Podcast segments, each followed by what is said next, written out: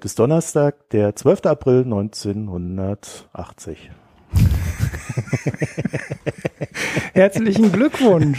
Danke. Ganz vergessen. Mann, Mann, Mann, den halben Tag. Ja, ja, gedacht. der Ulrich. ja der jetzt hier, Ulrich. weißt du, so in der Der braucht immer so ein Scheunentor, mit dem man ihm haut. Ei, ei, Also, ei. heute ist, heute ist äh, natürlich der 12. April 2018. Mhm. Also ich bin 38 Jahre alt. Jetzt wird's langsam ernst bei mir. Und ja, wir haben, wir haben so ein bisschen Hörerfeedback bekommen, ne? Und das schönste Hörerfeedback, also naja, das zwei, wir haben zwei sehr schöne Hörerfeedbacks bekommen. Das eine war, da hat jemand äh, Geld gespendet und gesagt, der Ulrich sollte viel mehr über Tesla reden. Und da war ich total begeistert. Habe ich auch gedacht, Mensch, Tesla ist so ein Thema, da könnte man echt mal wieder drüber reden. Ja, kam hier in der Pre-Show auch schon. Ne? Und dann hat der Thomas auch gesagt, ja, Tesla hat gefehlt letztes Mal. Ja. Stand, stand da irgendwo in den Kommentaren. Also, Ul- Ulrich, wenn du irgendwas zu Tesla zu erzählen hast, können wir gerne nachher, ja, nee, jetzt habe ich keine wenn Lust der. Livestream weg Ist ja jetzt langweilig. drüber reden. Möchtest du mal drüber reden? Nein, und dann haben wir, und dann haben wir noch eine Spende bekommen, da stand dann dabei, äh, mehr geht leider nicht, wäre schade, wenn ihr den Sack haut. Mhm. Und dann habe ich mir irgendwie so gedacht, ich hau den Ulrich doch gar nicht. Ja. Ja, Ja, ich bin zwar ein alter Sack, ne, aber so. Ja, so. also irgendwie. Ja, ich, weiß, ich weiß nicht, was er meint, aber also wir, wir machen den Podcast weiter. also wenn das, wenn das die Aussage gewesen sein soll. Ja, also Michael, vielen Dank dafür. Und ich schlag ihn auch nicht. So, generell auch danke für die Spenden aufgrund unseres äh, bisschen Gejammers letztes Mal. Ist da auch recht viel reingekommen. Und wie ihr wisst, ähm, wir hätten das gerne monatlich. Und jetzt kommen wir zu, jetzt kommen wir zur Deutsche Bank. Die brauchen nämlich auch Geld. Das war jetzt äh, wieder eine super Überleitung. Aber ähm, bevor die Deutsche Bank Geld braucht, Ulrich, ähm, die haben jetzt einen neuen Vorstand, was? ja, sie haben äh, der John, Handwerksarbeiter. der John Crine äh, ist halt zurückgetreten oder musste zurücktreten. Er bekommt jetzt wahrscheinlich nochmal wieder eine schöne Millionenabfindung, wie es halt so. Ja, ja. Ja. Habe ich gelesen, irgendwas mit 12 Millionen oder so. Ah, 12 Millionen. Ja, ich glaube, offiziell Ja. ist noch nichts raus. Das sind, glaube ich, noch alles noch Schätzungen. Ich habe gerade in der Ja, FAZ hab 12 gelesen, gelesen. dass der von VW auch 2700 Euro Rente bekommt am Tag. Wohlgemerkt. Äh, das wird bei der Deutschen Bank nicht wesentlich schlechter aussehen. Wobei VW schon immer so eine Firma war, die, wo die Abfindungen und die Renten am Ende besonders hoch waren, zumindest gefühlt. Naja, auf jeden Fall ähm, ist jetzt der Crane weg. Die Deutsche Bank hatte einen neuen Chef, den ehemaligen äh, Leiter der ja, die, die Deutsche Bank hat ja zwei große Geschäfts Geschäftsbereiche. Ne? Das eine ist das Privat- und Geschäftskundengeschäft und das zweite ist das Investmentbanking. Und sie haben jetzt den äh, Chef des Privat- und Geschäftsbankenteils allen nach oben gezogen. Das wird jetzt der neue Chef. Der bisherige Leiter der Investmentsparte, also nicht nur der Crine, sondern auch der bisherige Leiter der Investmentsparte, ist äh, auch ausgeschieden. Und das ist, jetzt bildet sich da irgendeine neue Konstru äh, Konstellation im Vorstand mit einer neuen Führung. Der Aufsichtsratsvorsitzende, der das Ganze eingefädelt hat, bleibt der gleiche, der Herr Achleitner, der auch äh, öffentlich viel unter Beschuss steht. Und jetzt steht die Deutsche Bank vor dem gleichen Problem, wie sie eigentlich vorher auch schon stand. Sie muss sich fragen, was machen wir denn jetzt in Zukunft mit unserer Geschäftsstrategie und äh, wie entwickeln wir uns in Zukunft weiter? Ja, die Deutsche Bank steht jetzt aber trotz des Wechsels des Personals natürlich immer noch vor dem alten Problem, womit wollen wir in Zukunft Geld verdienen? Ja, da gibt's viele Vorschläge. ne? In der Presse Erzähl mal, womit denn? Ja, das weiß ich ja. Also ich weiß es auch nicht. Ne? Also erstmal wird in der Presse viel dann auf dem Achtleitner, ähm, der Achtleitner wird viel kritisiert und wird gesagt, der müsste eigentlich auch weg und der hat jetzt schon, ähm, ja, der Achtleitner ist sechs oder acht Jahre schon Aufsichtsratsvorsitzender. Das Personal wechselt hier jetzt nicht zum ersten Mal. Die Gewinnsituation bei der Deutschen Bank verbessert sich aber nicht.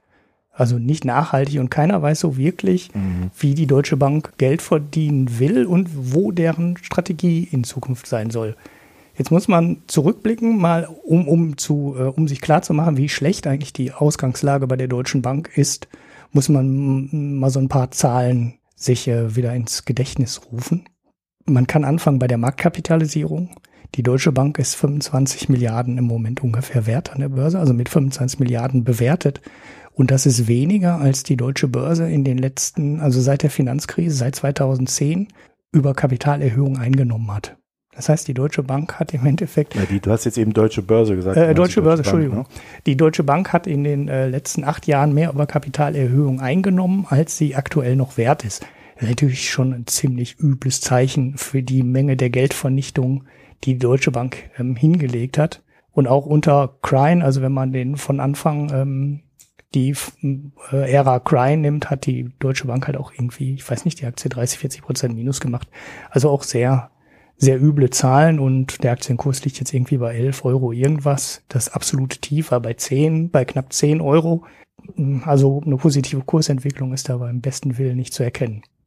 Diese Marktkapitalisierung ist auch einer der Gründe, warum, also diese niedrige Marktkapitalisierung ist einer der Gründe, warum der Deutschen Bank viele strategische Möglichkeiten nicht mehr offen stehen. Also ich habe heute mal die Liste der ähm, höchst bewerteten europäischen Banken rausgesucht und da kommt die Deutsche Bank mit Hängen und Würgen noch in die Top 20. Also die Deutsche Bank war mal eine der führenden europäischen Banken und hatte mal den Anspruch, zu einer führenden globalen Bank zu werden, gerade im Investmentbereich. Und inzwischen kommt sie bei der Marktkapitalisierung gerade auf Platz 20. Und wenn man es vergleicht mit anderen Firmen, die HSBC als wertvollste europäische Bank hat eine Marktkapitalisierung von 175 Milliarden Euro. Im Vergleich, wie gesagt, zu 23,7 aktuell bei der Deutschen Bank. Und selbst Banken aus dem Krisen oder bis vor kurzem krisengeschüttelten Spanien, die Santander 85 Milliarden, die BBVA hat in der Liste äh, wo ist er denn? Wieso, wie ist sie denn abgekürzt? Ja, Banco Bilbao ist abgekürzt. 42,3 Milliarden. Und da sieht man schon, über einen Merger mit irgendeiner anderen europäischen Bank kann die Deutsche Bank eigentlich nichts mehr machen, weil es sind keine Banken da. Also sie würden, sie könnten, wenn sie die führende Bank sein will in einem Merger, dann können sie halt nur noch ganz kleine, ähm, ganz kleine Dinge ja, übernehmen. Die Commerz, Commerzbank übernehmen. Ja, genau. Das wäre die Option. ne? Also als die eine deutsche. Hat der Bund das Ding auch mal los. Genau, diese eine große deutsche Bank zu werden. Aber wenn du jetzt ins Ausland schaust, also man könnte jetzt denken, so, dann übergehen die halt mit der BNP zusammen. Ne? Das wäre vor zehn Jahren, glaube ich, eine Option gewesen. Ich habe jetzt keine, keine ganz konkreten Zahlen, aber ich glaube, die waren zumindest mal so annähernd auf Augenhöhe. Die BNP ist aber heute 76 Milliarden wert. Ne? Das heißt mehr als dreimal so viel. Und selbst eine Bank wie Lloyds, die lange in der Pleite war, ist 55 Milliarden wert. Die ING aus Holland ist 53 Milliarden wert und so. Da sind halt wenig Optionen. Und wenn die Deutsche Bank da irgendwas, also eigentlich kann die Deutsche Bank nichts mehr machen, außer sie wird halt Juniorpartner selbst aus so einem kleinen Land wie Österreich, die erste Group, das ist ja die, so eine Mutter der österreichischen Sparkassen, die sind auch relativ äh, stark in den Osten expandiert, also nach Ungarn und ja, Slowenien, Slowakei und so weiter. Selbst die Bank ist schon 17 Milliarden wert. Und ich weiß dann ehrlich gesagt nicht, was die Deutsche Bank in dem Bereich ähm, machen will. Aber Merger irgendwie eine neue Strategie aufzubauen und zu sagen, wir werden jetzt die große Geschäfts- und Privatkundenbank in Europa, schon schwierig, weil es ist halt kein Partner mehr da, mit dem sie mergen können. Ja, aber das äh, ist, äh, das ist ja nur so ein, so ein Zeitausschnitt. Also sobald es irgendwie ein bisschen besser läuft bei der Deutschen Bank, ist die auch sofort das Doppelte wert. Ja, das kann gut sein. Also die, die ist, glaube ich, auch, die Zahl habe ich heute leider nicht mehr gefunden. Wo ist denn jetzt der Kurs? Da irgendwo bei 11 krebst der doch rum. Das ja, ja, irgendwie sowas. Ich, ja, ähm, 66. Es gibt ja auch so eine Buchwertzahl. Ähm, da habe ich ähm, zwar eine Zahl gefunden, aber die Deutsche Bank war beim letzten Mal, als sie bei 10 Euro lag, deutlich unterhalb des Buchwerts. Ne? Also eigentlich könntest du dann, wenn die Buchwerte das wert sind, mit dem sie im Buch stehen. Und da sollte man bei einer Bank eigentlich von ausgehen, weil in kaum einer Branche werden die Bücher so ähm, streng geprüft wie bei den Banken. Kannst du die Deutsche Bank dann nehmen, alles verkaufen und hast auf einmal 40, 50 Prozent mehr Geld, als du für die Deutsche Bank ausgegeben hast, ne? also in der Theorie. Und ja, also eigentlich ist die Firma, eigentlich ist die Deutsche Bank an der Börse deutlich unterbewertet, da hast du schon recht. Nee, ist sie nicht, weil wir nicht wissen, also das Problem ist ja, dass die Bewertung wahrscheinlich fair ist, weil wir einfach nicht wissen, welche Risiken noch in dem Ding schlummern. Und äh, es ploppt ja ständig wieder ein neuer neue Schandtat der Vergangenheit auf. Ich meine, da hat sich nicht der Ackermann letztens noch hingestellt und gesagt, also ich habe die Bank aber sauber übergeben. Ja, ja, habe ich ja erst vor drei Wochen oder so gelesen. Ja, ja, ja, also, hat er, hat er der, gesagt, ich habe es mitbekommen. Der, ja. der, der hat ja überhaupt gar kein äh, Realitätsbewusstsein mehr, der Typ. Ne? Aber äh, diese diese ganzen Sachen, die holen die jetzt halt einfach ein. Und äh, wir hatten das ja, als wir uns, wir hatten ja mal, glaube ich, eine Folge, wo wir länger über die Deutsche Bank geredet haben. Das war dann so auch anlässlich der des Kulturwandels, der da stattfinden sollte. Mhm. Der Kulturwandel, der hat sich ja dann darauf beschränkt, dass es mal ein Interview mit dem Eigendorf gab und der Eigendorf da drin gesagt hat, ja wissen Sie, wir machen unglaublich viel intern. Ja, mhm. wir stoßen jetzt so Projekte an, wo die Mitarbeiter uns ihr Feedback geben und das ist alles sehr dynamisch. Hm. Ja, das ist der Kulturwandel bei der Deutschen Bank. Und äh, das heißt, da haben sie ihr, ihre Karte, die sie da mal hatten, die haben sie völlig verspielt. Keiner glaubt ihnen das. Der Cryan hat das äh, irgendwie auch nicht wirklich rumgerissen, das Ruder. Die Frage ist, konnte er das? Also ist das überhaupt möglich? Ähm, Weil wenn die ja. Pech haben, haben die halt so viele Probleme, dass die da jetzt noch ein paar Jahre rumkrebsen werden. Ja, das, das, das ist, deshalb ist die Bewertung so, ne, weil halt noch niemand ja. eine Strategie erkennen kann. Also keiner weiß, sie machen, ne, werden sie halt Privatkundenbank. Ja, ist in Europa auch schwierig, weil gerade die beiden spanischen Banken, die ich genannt habe, die BBVA und vor allem die Santander, ja europaweit in dieses Privatkundengeschäft gehen und da auch was Innovation angeht, ne, also was so Smartphone Banking und Online. Ja, aber Sie sagen ja ganz klar, dass es Investment Banking werden soll. Also das kommunizieren sie doch äh, schon ja, seit Monaten, also ich Jahren. Da, hast du da jetzt, äh, also ich sehe da noch kein konsistentes Bild, ne? Also der, dass der ehemalige Chef des Investmentbankings jetzt mit abgehauen hat, äh, mit abgehauen ist. Ja, wegen der Kosten. Die wollen ja irgendwie die Kosten da senken ja. und äh, trotzdem soll das Investmentbanking aber einen großen äh, Anteil am, an Gewinnen mit erwirtschaften. Wie auch immer das gehen. Klingt für mich nach Trading, ehrlich gesagt. Ja. Also äh, klingt jetzt nicht so nach dem ursprünglichen Investmentbanking im Sinne von wir machen mal hier einen Merger, äh, dann äh, machen wir einen Börsengang oder sowas, sondern das klingt für mich so, als ob die da irgendwie auf alles auf eine Karte setzen werden und ins Trading gehen. Ja, gut, kann man machen, wenn man so gut ist wie Goldman Sachs, ne? Mhm. Und die Frage ist, ob dann nicht andere europäische Banken auch selbst auf dem Gebiet besser sind. Ich denke mal, solange die äh, Strategie nicht klarer wird bei der Deutschen Bank, wird sich an dem Aktienkurs auch nicht so wahnsinnig viel tun. Oder halt, sie, sie haben jetzt wirklich alle Altlasten abgewickelt und sie schaffen es mal irgendwie Gewinn zu erwirtschaften und auch auszuweisen. Bisher haben sich ja immer durch einmal äh, Ereignisse, die sich halt jedes Jahr wiederholt haben, die äh, sind die Gewinne halt wieder ins äh, komplett verdampft und ja, da muss man mal schauen, wie sich das in Zukunft, wie sich das in Zukunft weiterentwickelt. Naja, Gut, die Deutsche Bank bleibt uns erhalten. Haben wir noch einen Nachklapp zu den Trump-Zöllen? Ja, wir haben noch einen Nachklapp zu den. Also der, der Fisch war doch super unzufrieden mit unserer Antwort. Ne? Der hätte doch jetzt gerne, der gerne sehr ja, viel. Das, äh, was mich an erfahren. dem Thema jetzt so ein bisschen stört, ist, wir haben das jetzt so wirklich echt äh, mehrfach so bruchstückhaft aufgenommen und ich überlege nochmal in deinem Urlaub, der dann ja jetzt, jetzt bald kommt, ähm, nochmal irgendwie was Grundlegenderes dazu zu machen mit der Hanna schauen wir mal. Aber ich wollte noch eine Sache ergänzen. Es gab ja den Nachklapp quasi äh, in der Zeit, in der die Folge geschnitten wurde, dass äh, Trump nochmal nachlegt und äh, nach der Ankündigung von 50 Milliarden Zölle auf chinesische Produkte oder Zölle auf Produkte aus China im Wert von 50 Milliarden, um diese umständliche, aber korrekte Formulierung zu benutzen. Die Chinesen haben geantwortet, wir haben auch eine Liste, äh, die ist genauso umfangreich hat Trump direkt wieder nachgelegt und hat gesagt, so, ich habe hier noch 100 Milliarden und wenn die Chinesen auf meine 50 Milliarden antworten, dann antworte ich mit nochmal 100 Milliarden zusätzlich. Damit sind wir dann, wären wir dann, ne, muss ja immer noch sagen, es sind reine Drohungen, umgesetzt davon ist bis auf das bisschen Stahl- und Aluzoll, was jetzt gerade im Verhältnis von China echt komplett unwichtig ist, also keine relevante Summe darstellt. Sind wir an der Schwelle, die du in der letzten Folge schon rausgearbeitet hast, nämlich im Endeffekt bei den kompletten Warenexporten der USA in China. Also wenn ähm, Trump 150 Milliarden verzollen würde und China würde auch 150 Milliarden verzollen, kann China nicht mehr verzollen, weil es haben sie auch nicht gemacht. Ne? Genau, das ist dann alles. Ne? Das wäre dann alles. So, dann an der Stelle kann eigentlich nur noch Trump weiter verzollen und die Chinesen können da eigentlich nichts mehr machen. außer vielleicht die Zölle weiter erhöhen. Aber in der kurzen Naja, die können schon noch ein paar andere Sachen machen. Die können für Apple äh, die äh, seltenen Erden teurer machen. Die können, also da gibt's, Ja, ja. gibt's schon noch so ein paar äh, ja, Möglichkeiten. klar, sie haben noch, sie haben noch Optionen. Ich hatte nur auf Twitter führen. kurz mit dem Terra-Euro darüber diskutiert. Und äh, da sind wir dann eben auf das Thema Finanzmarkt gekommen. Ne? Und äh, das wollte ich jetzt nochmal kurz, ähm, kurz was kurz zu sagen.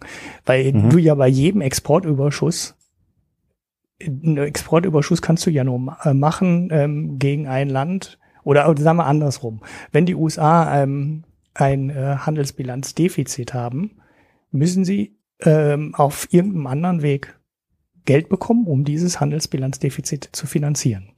In dem Fall von China kommt es relativ sauber aus China. Das heißt, die Chinesen kaufen den USA Staatsanleihen ab, mit denen die USA dann das Exportdefizit zu China finanzieren kann. Das ist immer so. Ne? Also die Länder, die Exportüberschüsse haben und Handelsbilanzüberschüsse haben, sind auch die, die dem Ausland Geld verleihen. Das ist das gleiche Problem wie im Verhältnis von Deutschland und Griechenland. Da gibt es keinen Unterschied. Deutschland hat einen Exportüberschuss und dafür gibt, muss Deutschland den Ländern Geld geben, weil sonst könnten sie halt einen Exportüberschuss nicht finanzieren äh, oder den Exportdefizit nicht finanzieren. Das Geld muss halt irgendwo herkommen. Deshalb sitzen die USA auf 1,2 Billionen amerikanischer Staatsanleihen, sind damit jetzt relativ deutlich größter Gläubiger der USA äh, vor Japan, die auch noch etwas über eine Billion an US-Staatsanleihen halten.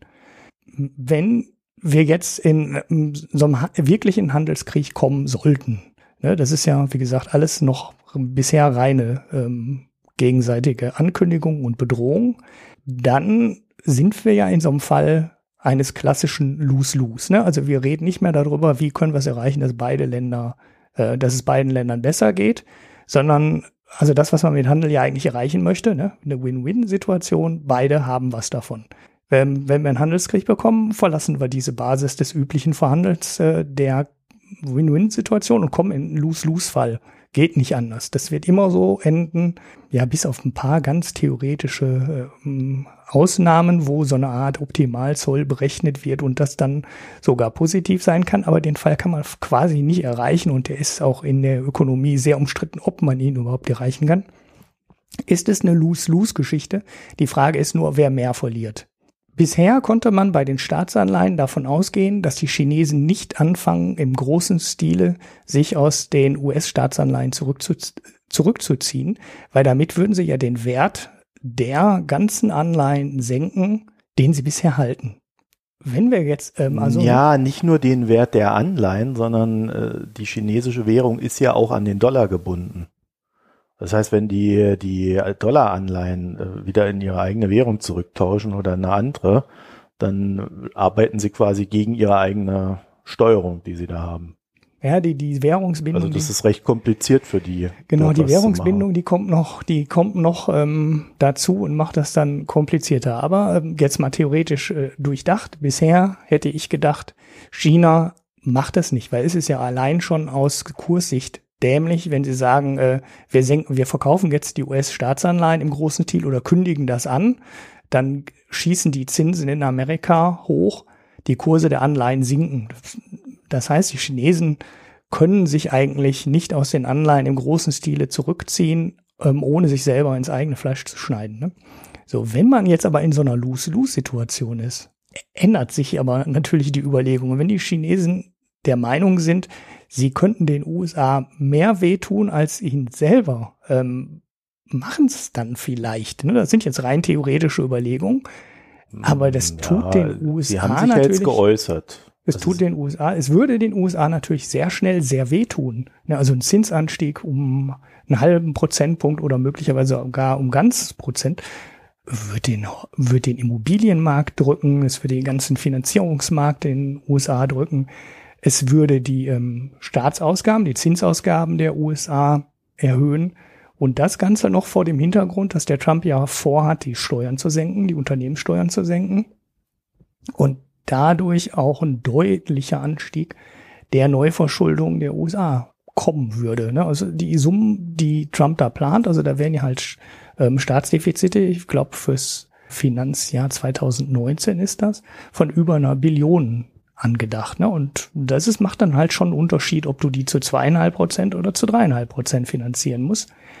Und die Chinesen sitzen da schon an einem Hebel, an dem die den USA richtig wehtun können. Ne? Wie gesagt, sie würden sich auch wehtun, ne? und zwar auch ähm, deutlich. Aber wenn sie das Gefühl haben, äh, sie können den Trump auf dieser, äh, auf diesem Wege richtig zwischen die Beine gerätschen, machen sie es vielleicht. Sollte man zumindest mal im Hinterkopf behalten.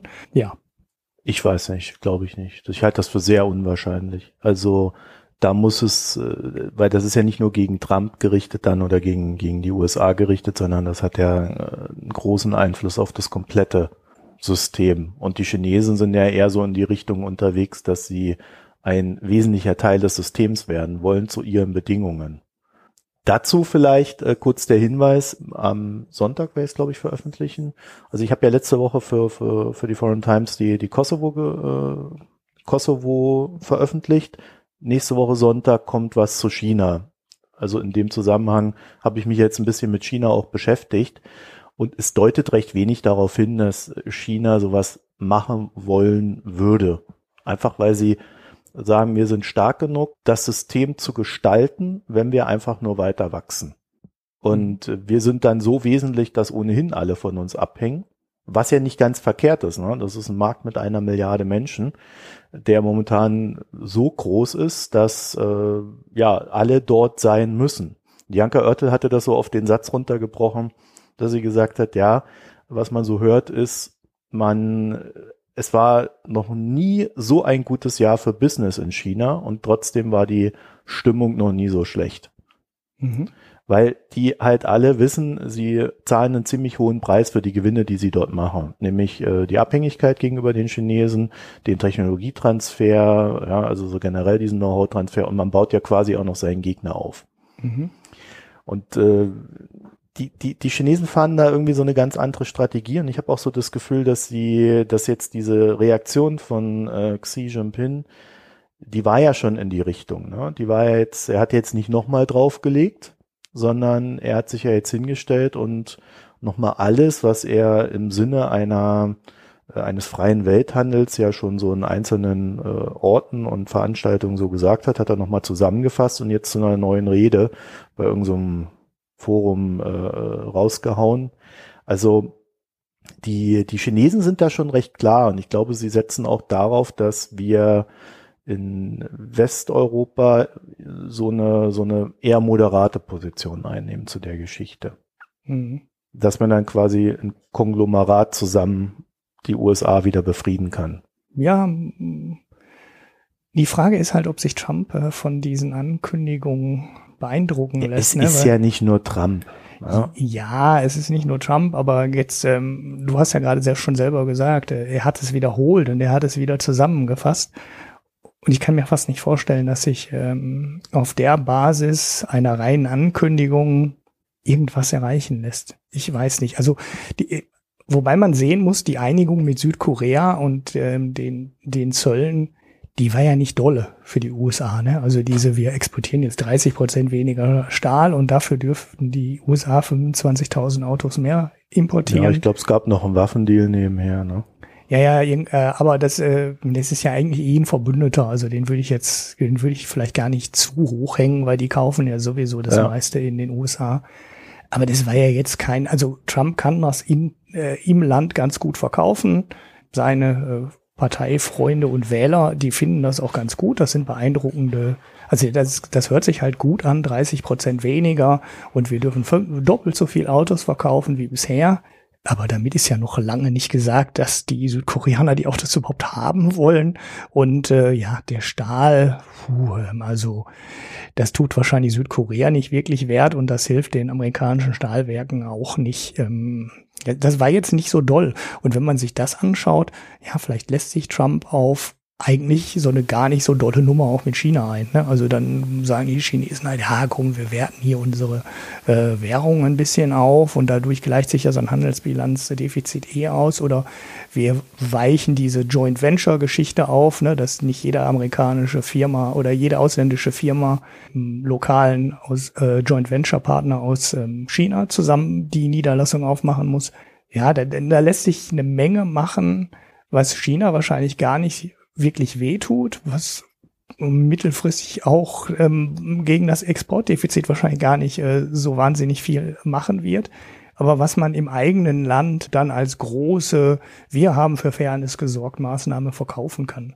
Kann schon sein. Schwierig. Also Trump ist halt in der Beziehung noch ähm, sehr schwer einzuordnen, auf welche Deals er sich einlässt, weil bisher kündigt er ja nur Deals auf und hat ähm, bis auf diese Südkorea-Geschichte noch nicht viel Neues wieder gemacht und von daher schwierig zu beurteilen, worauf er sich Ja, also die Chinesen haben halt das grundsätzliche Problem, dass ihr, ihr inländischer Deal ist, äh, wir regieren, äh, ihr lasst euch regieren äh, und wir erzeugen Wachstum. Mhm. Naja, und wenn, das heißt, egal welchen Deal sie machen, dahinter muss für sie auch immer klar sein, wir können trotzdem wachsen.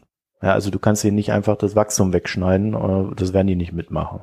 Mhm. So, und äh, deswegen sind dann die Optionen natürlich so ein bisschen beschränkt und gleichzeitig hast du halt den Westen, der sagt, ja, also hier in Sachen Copyright, in Sachen Durchsetzung von ähm, ja, geistigem Eigentum, wem es gehört, dem soll es bleiben, äh, müsst ihr halt mehr liefern. Mhm. Und das sind so die Kämpfe, die du da hast. Ich glaube, ich glaube, deswegen ist es auch gar nicht so schlecht, dass Trump das macht, weil das natürlich eine Plattform dafür bietet, diese Kämpfe auszutragen. Mhm. Also es ist immer leicht gesagt, dass Trump, weil, weil er halt so platt ist, ne, in seiner Art und Weise, halt ein Vollhonk ist, aber man kann ja auch dieses, dieses Vollhonk sein, äh, strategisch dafür benutzen, Dinge in einem positiven Sinne zu erreichen. Ja, und deswegen äh, dieses bisherige Rumlaviere da gegenüber China hat ja auch nicht viel geholfen. Ja, Im Gegenteil. Mhm. Da haben wir ja, bisher nur drauf gezahlt. Ja, hatten wir ja in der ja. Zollfolge schon mal, als ich mich so aufgeregt habe. Ähm, also richtig aufregen tue ich mich ja nicht. Aber ähm, das kannst ich meinte, gar nicht. Die, die, die sollen sich halt, ah doch, kann ich schon, du musst mal mit mir ins Stadion kommen.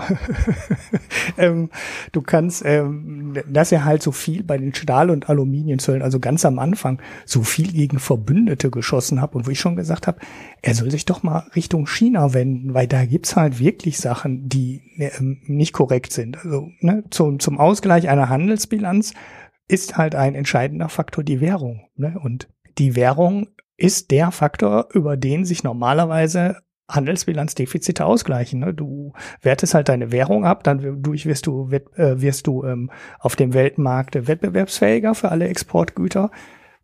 Ne, wie gesagt, ich hatte aber gerade schon mal den Euro-Vergleich gebracht. Der Mechanismus, der Italien und Griechenland und Spanien fehlt. Sie stecken jetzt halt in der Währung drin und können nicht abwerten.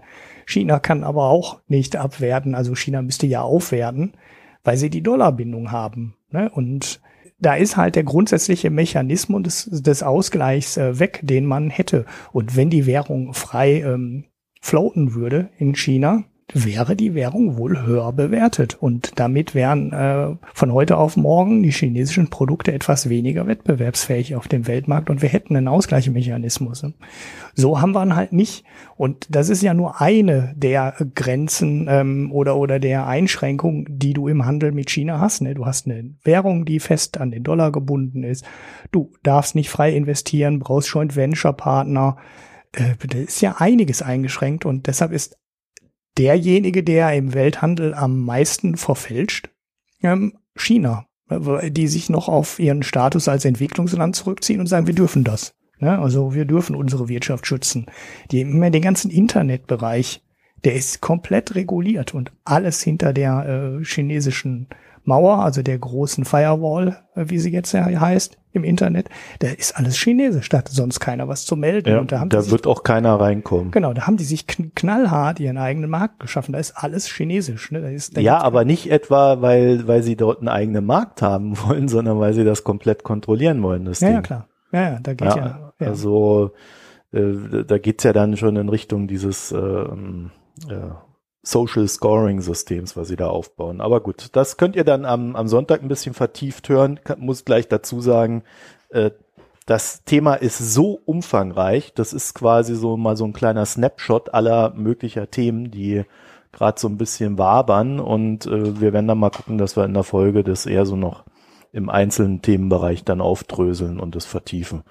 Also, weil das ist, ist es wirklich, ist es wirklich extrem komplex. Naja, kommen wir zu einem anderen komplexen Thema. Meinen Freunden aus Russland.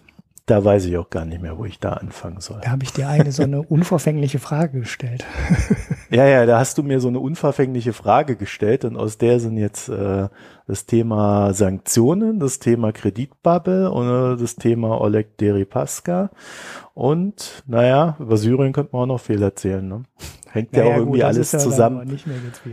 Ja, ja, hängt ja alles zusammen. Alles auch diese Skripal-Geschichte spielt da mit rein. Also mal gucken. Wir, wir können ja mal anfangen und gucken, wie weit wir kommen. Also Thema Sanktionen. Ähm, die USA hat gegen Russland ja, Sanktionen verhängt. Etwas unerwartet, muss man dazu sagen. Vor allen Dingen, nachdem Trump sich ja die ganze Zeit immer so dagegen gewehrt hat, da, obwohl es eine ganz klare äh, Anweisung vom Kongress gab, da irgendwie tätig zu werden. Ja, die Sanktionen richten sich gegen sieben russische Oligarchen, zwölf Unternehmen und 17 russische Staatsbedienstete. Ah, und besagen. Okay, dann hm? war, da, das war ja meine Frage.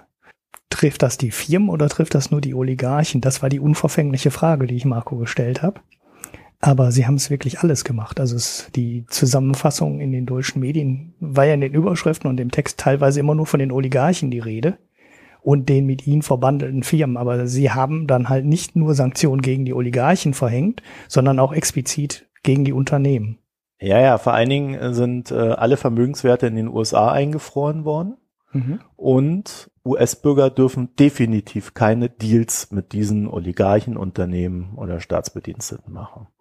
So, und dann ja, darauf, also es ist dann die Börse eingebrochen, also ich gehe jetzt mal so ein bisschen aus der Zeitschiene raus. Äh, es ist dann die Börse eingebrochen in Russland, äh, zwar über zwei Tage hinweg. Der, der Rubel ist nach oben geschossen. Heute habe ich es mir schon gar nicht mehr angeguckt, weil ich gar keine Zeit hatte, aber ähm, das hat die Russen richtig hart getroffen und zwar wegen folgender Geschichte. Es war dann noch so ein Absatz äh, dabei.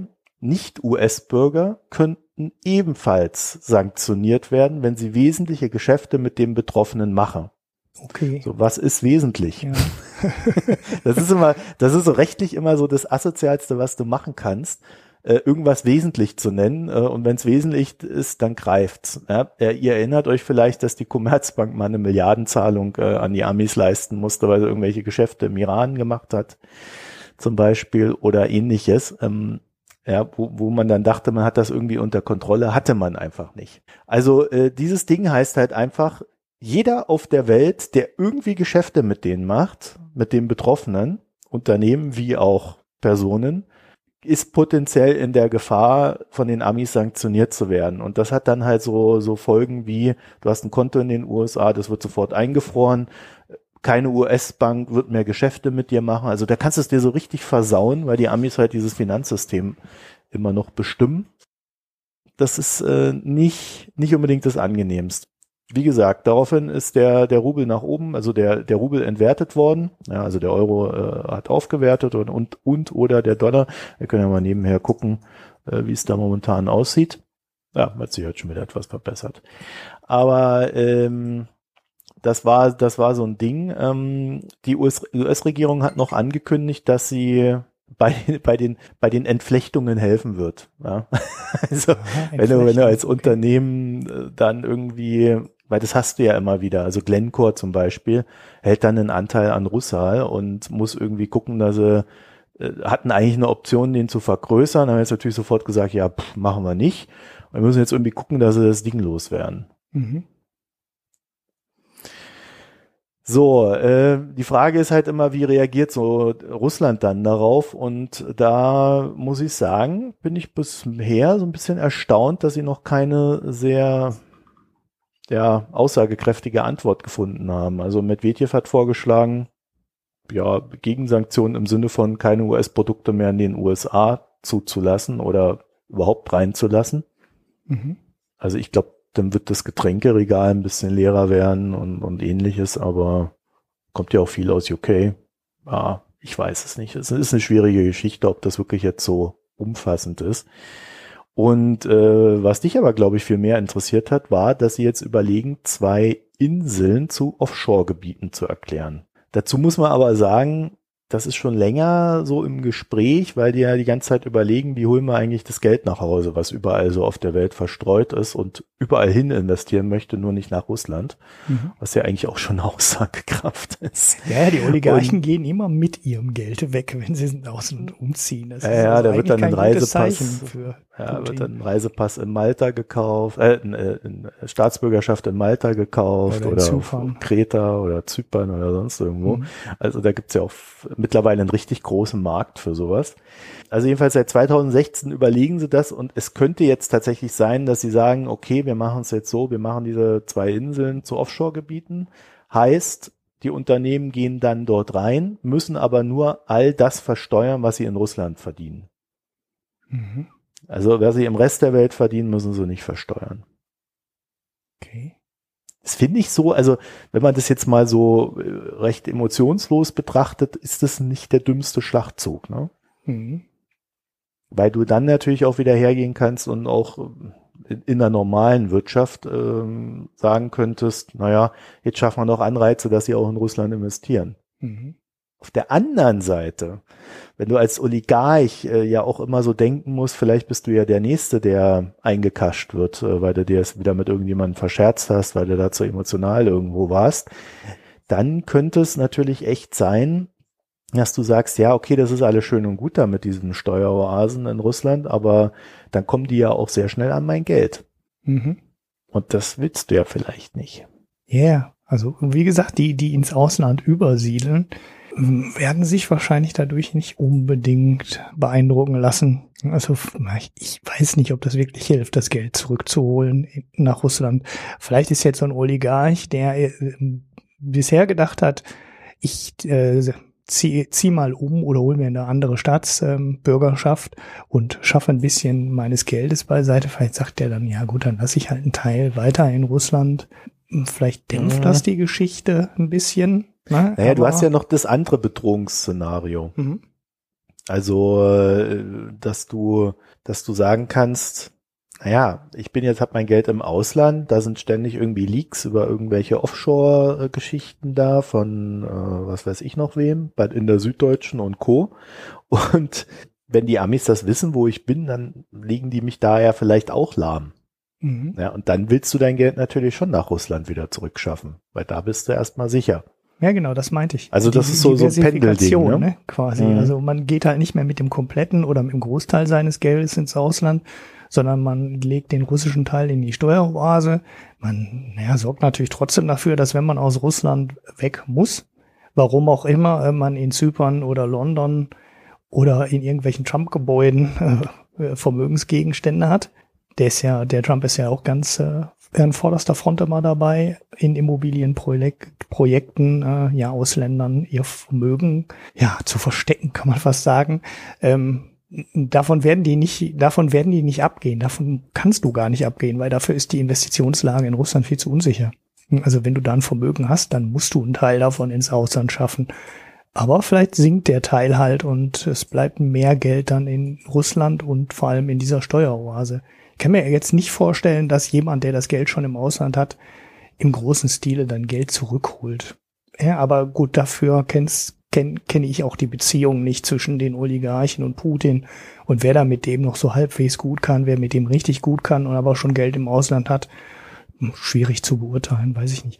Ich habe ja in dem Tweet auch schon dahinter geschrieben, so ganz gemein, ähm, der hat der Putin ja auch eine Steueroase für sich selber. Ist ja super.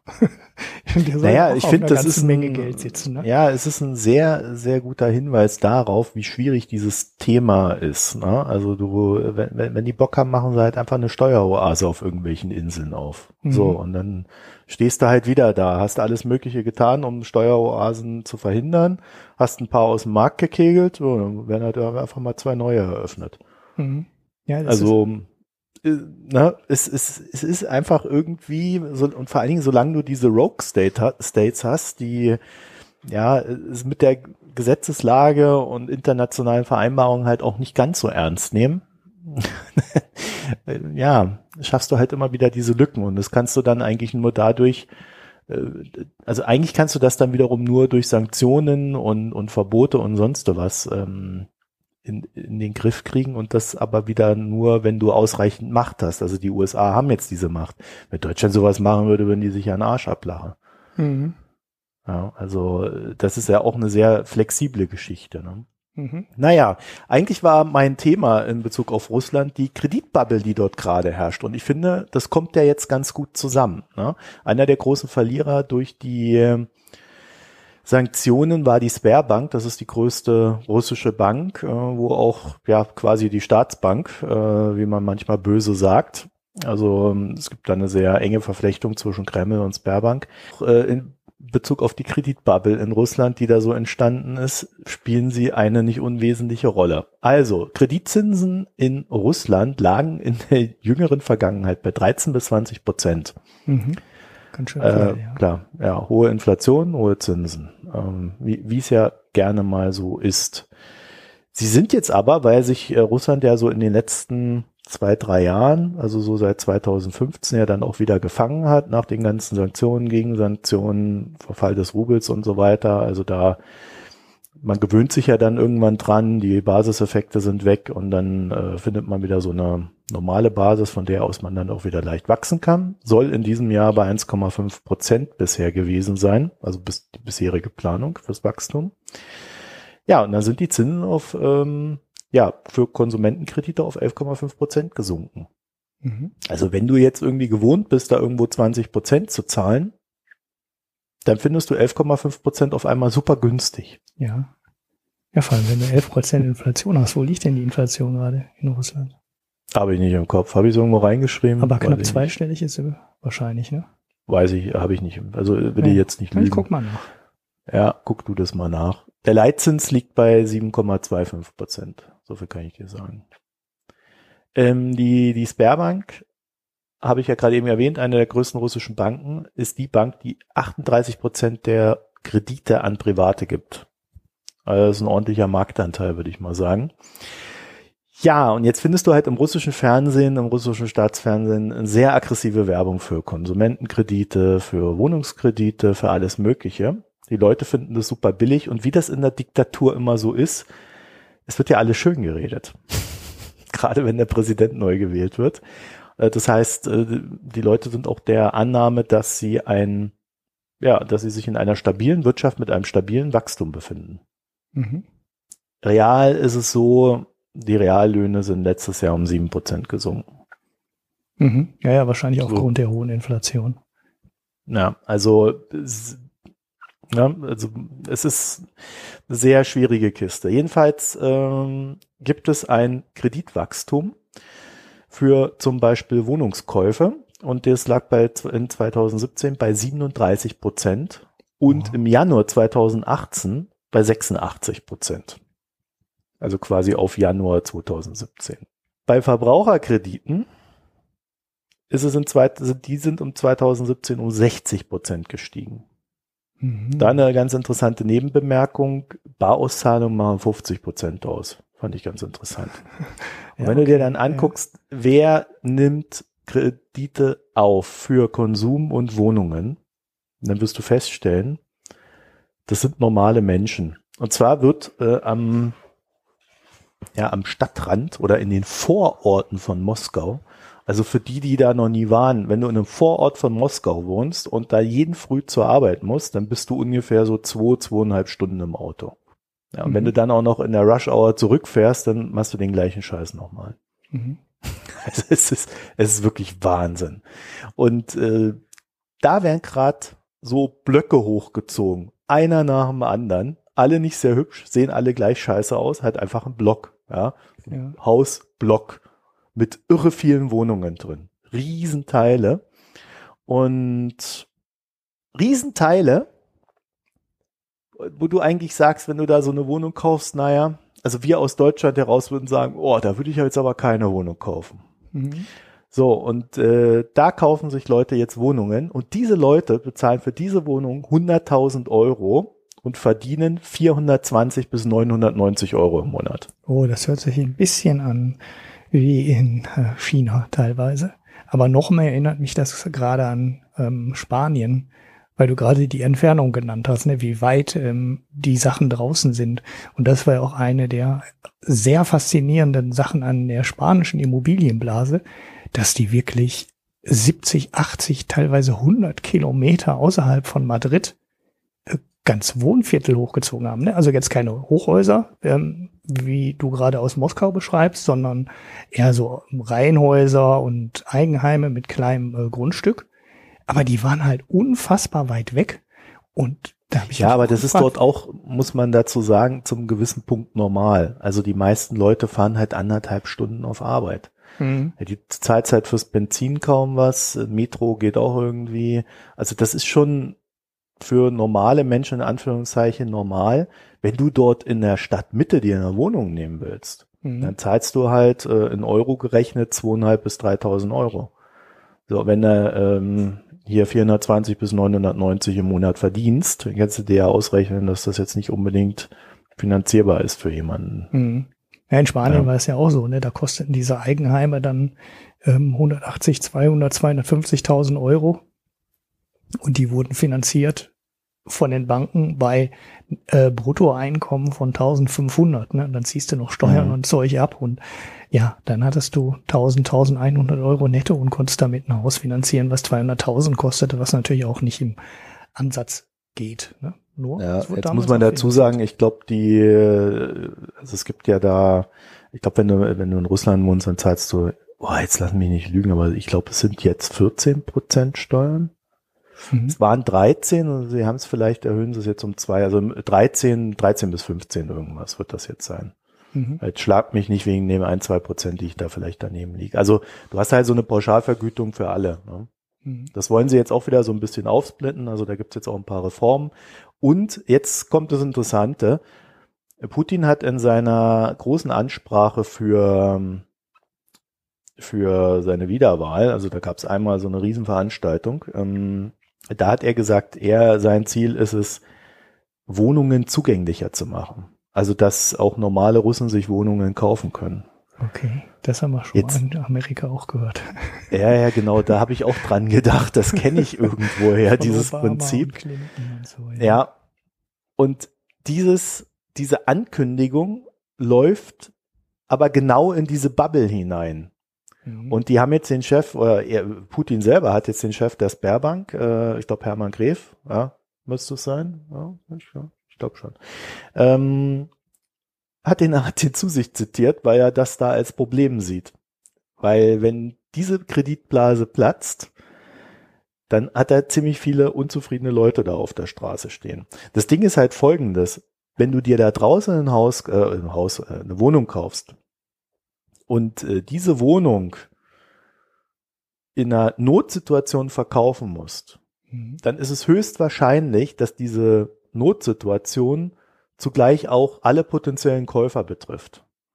Weil das sind so, die, die Leute haben da teilweise echt wenig gesicherte Jobs, also wirklich, wo du von heute auf morgen dann teilweise auch rausfliegen kannst. Und wenn die Wirtschaft kracht und äh, dort draußen einer verkaufen muss, dann hat der eigentlich nur seinesgleichen als Käufer. Mhm. Also als Oligarch werde ich mir so eine Wohnung nicht kaufen. Was soll ich damit? Ja, ja vielleicht klar. kaufe ich sie ihm für ein Zehntel ab, um sie ihm dann äh, für doppelten Preis weiter zu vermieten oder irgendwie sowas. Also das machen die vielleicht noch. Aber der wird kein, also wenn du dir so ein Ding kaufst, die werden alle keinen guten Preis bekommen, wenn sie dann verkaufen müssen, um ihre Kredite zu bedienen. Mhm.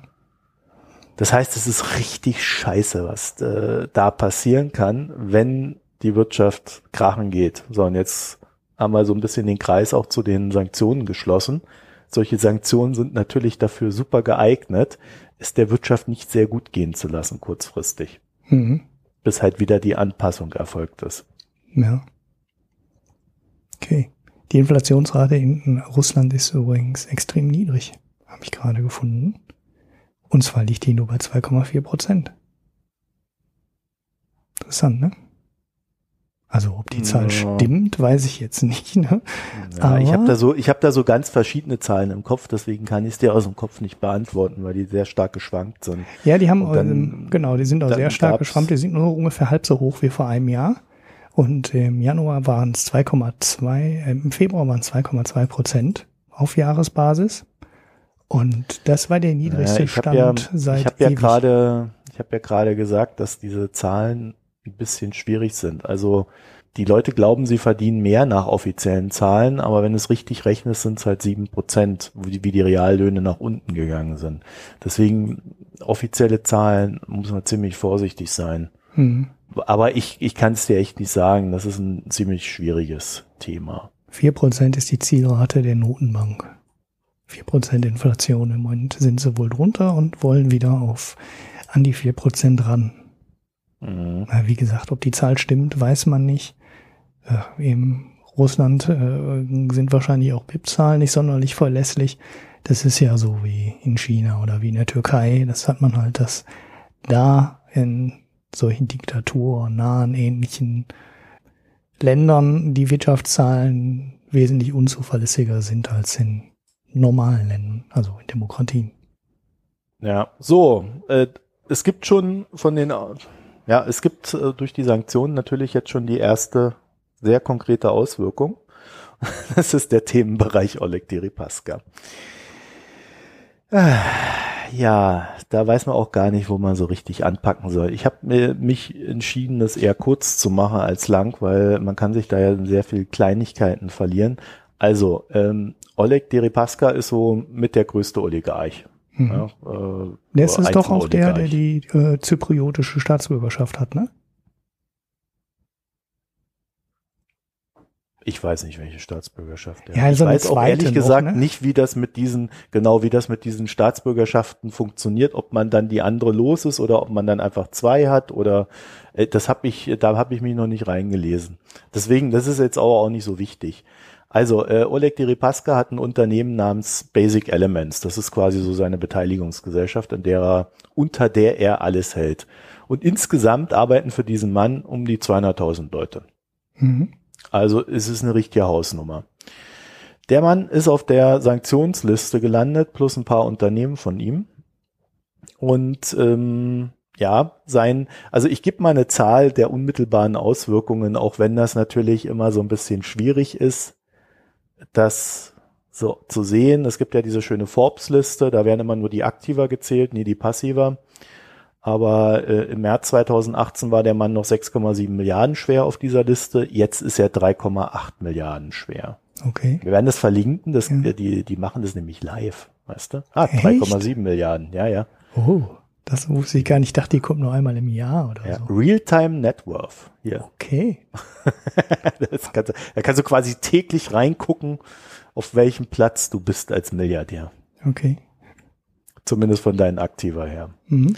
Ja, verheiratet, zwei Kinder, ein paar Geliebte, wie wir wissen. Viel Drama. Sehr viel Drama. Okay.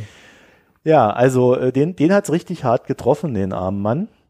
Und äh, der ist unter anderem beteiligt am Stahl- und Aluminiumproduzenten UC Russal, Eurosip Energie, Energo, Russian Machines, das ist äh, GAZ, ja, der russische Autohersteller. Ist das die Firma hinter Lada?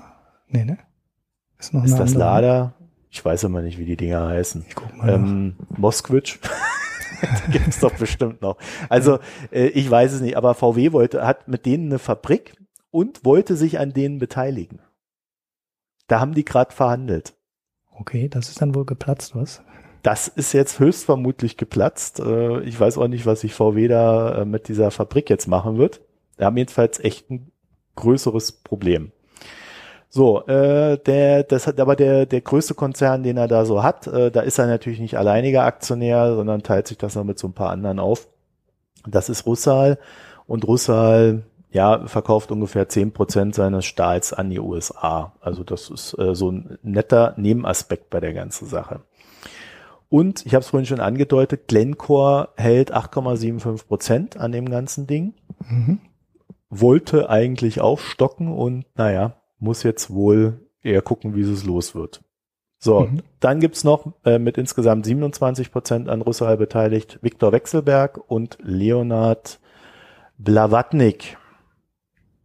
Und wie ihr euch denken könnt, Wechselberg ist ebenfalls auf der Das wollte ich Sanktionsliste. gerade sagen, ja. Der war Ja, also. Blavatnik ist vielleicht ein potenzieller Käufer, aber man weiß es nicht. Ja, der irgendwie der Aufsichtsratsvorsitzende ist schon geflohen, weil er ebenfalls auf der Sanktionsliste stand. Okay. Und, und ähm, das große Problem von äh, Russal ist, Ende 2017 haben sie 7,6 Milliarden Schulden gehabt und davon 92,5 Prozent in Dollar. Mhm. Und wenn du als Unternehmen auf so einer Sanktionsliste der Amis landest, dann ist es irgendwie schwierig, an Kredite in Dollar zu kommen. Mhm. Musst aber in die nun wieder, musst aber halt irgendwie ja diese Kredite bedienen. Ja. Und sie haben schon angekündigt, dass es äh, so zwischendurch mal einen technischen Default geben könnte. Ja, ja. Also okay. Also wie die wie die endgültige Lösung für diesen Konzern aussieht, ob irgendein anderer Oligarch oder äh, der Staat als solcher oder die Zentralbank oder wer auch immer äh, oder Sparebank äh, wäre ja so der äh, potenzielle Kreditgeber.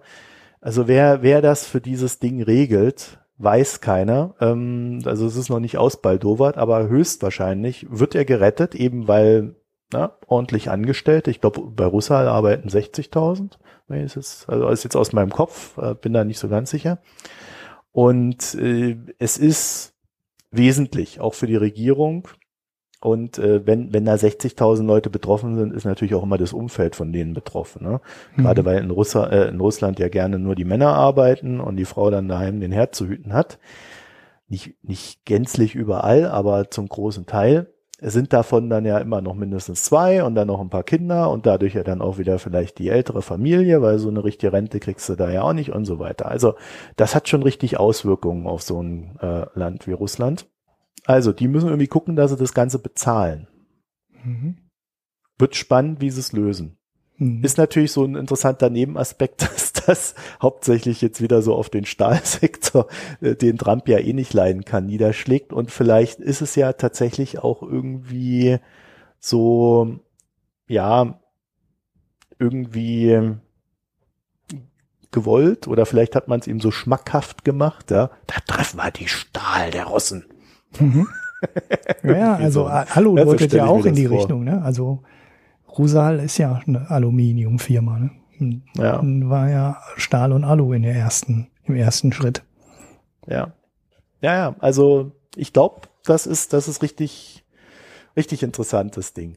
So, jetzt, äh, ich habe es vorhin schon gesagt, äh, diese Skripal-Geschichte hängt noch so ein bisschen in der Luft und Syrien hängt in der Luft. Also äh, lass uns zumindest mal kurz drüber reden. Dann haben wir mal diesen gesamten Russland-Konspekt. Dann schiebe ich äh, eben kurz was ein, weil ich gerade nach ja. Lada gefragt habe. Ähm, ja, Lada wer ist es? Renault, Nissan, Mitsubishi interessanterweise. Also die, die russische Firma heißt Avtovas.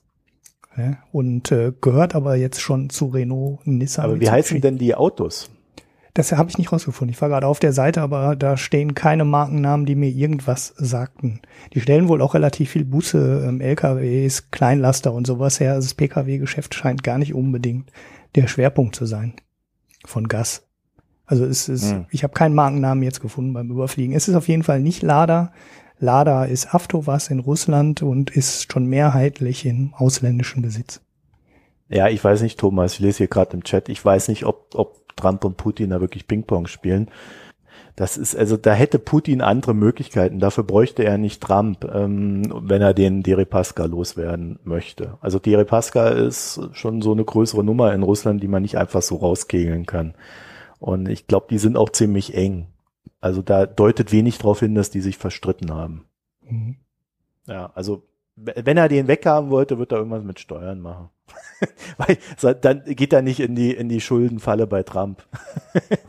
Generell ziehen die Namen, äh, die auf der Liste stehen, ähm, ziemlich genau in Putins Machtzentrum. Ne? Das muss ja. man auch sagen. Ne? Also der Miller ähm, von Gazprom ist halt auch so eine Geschichte, der äh, ja sehr nah an äh, Trump hängt.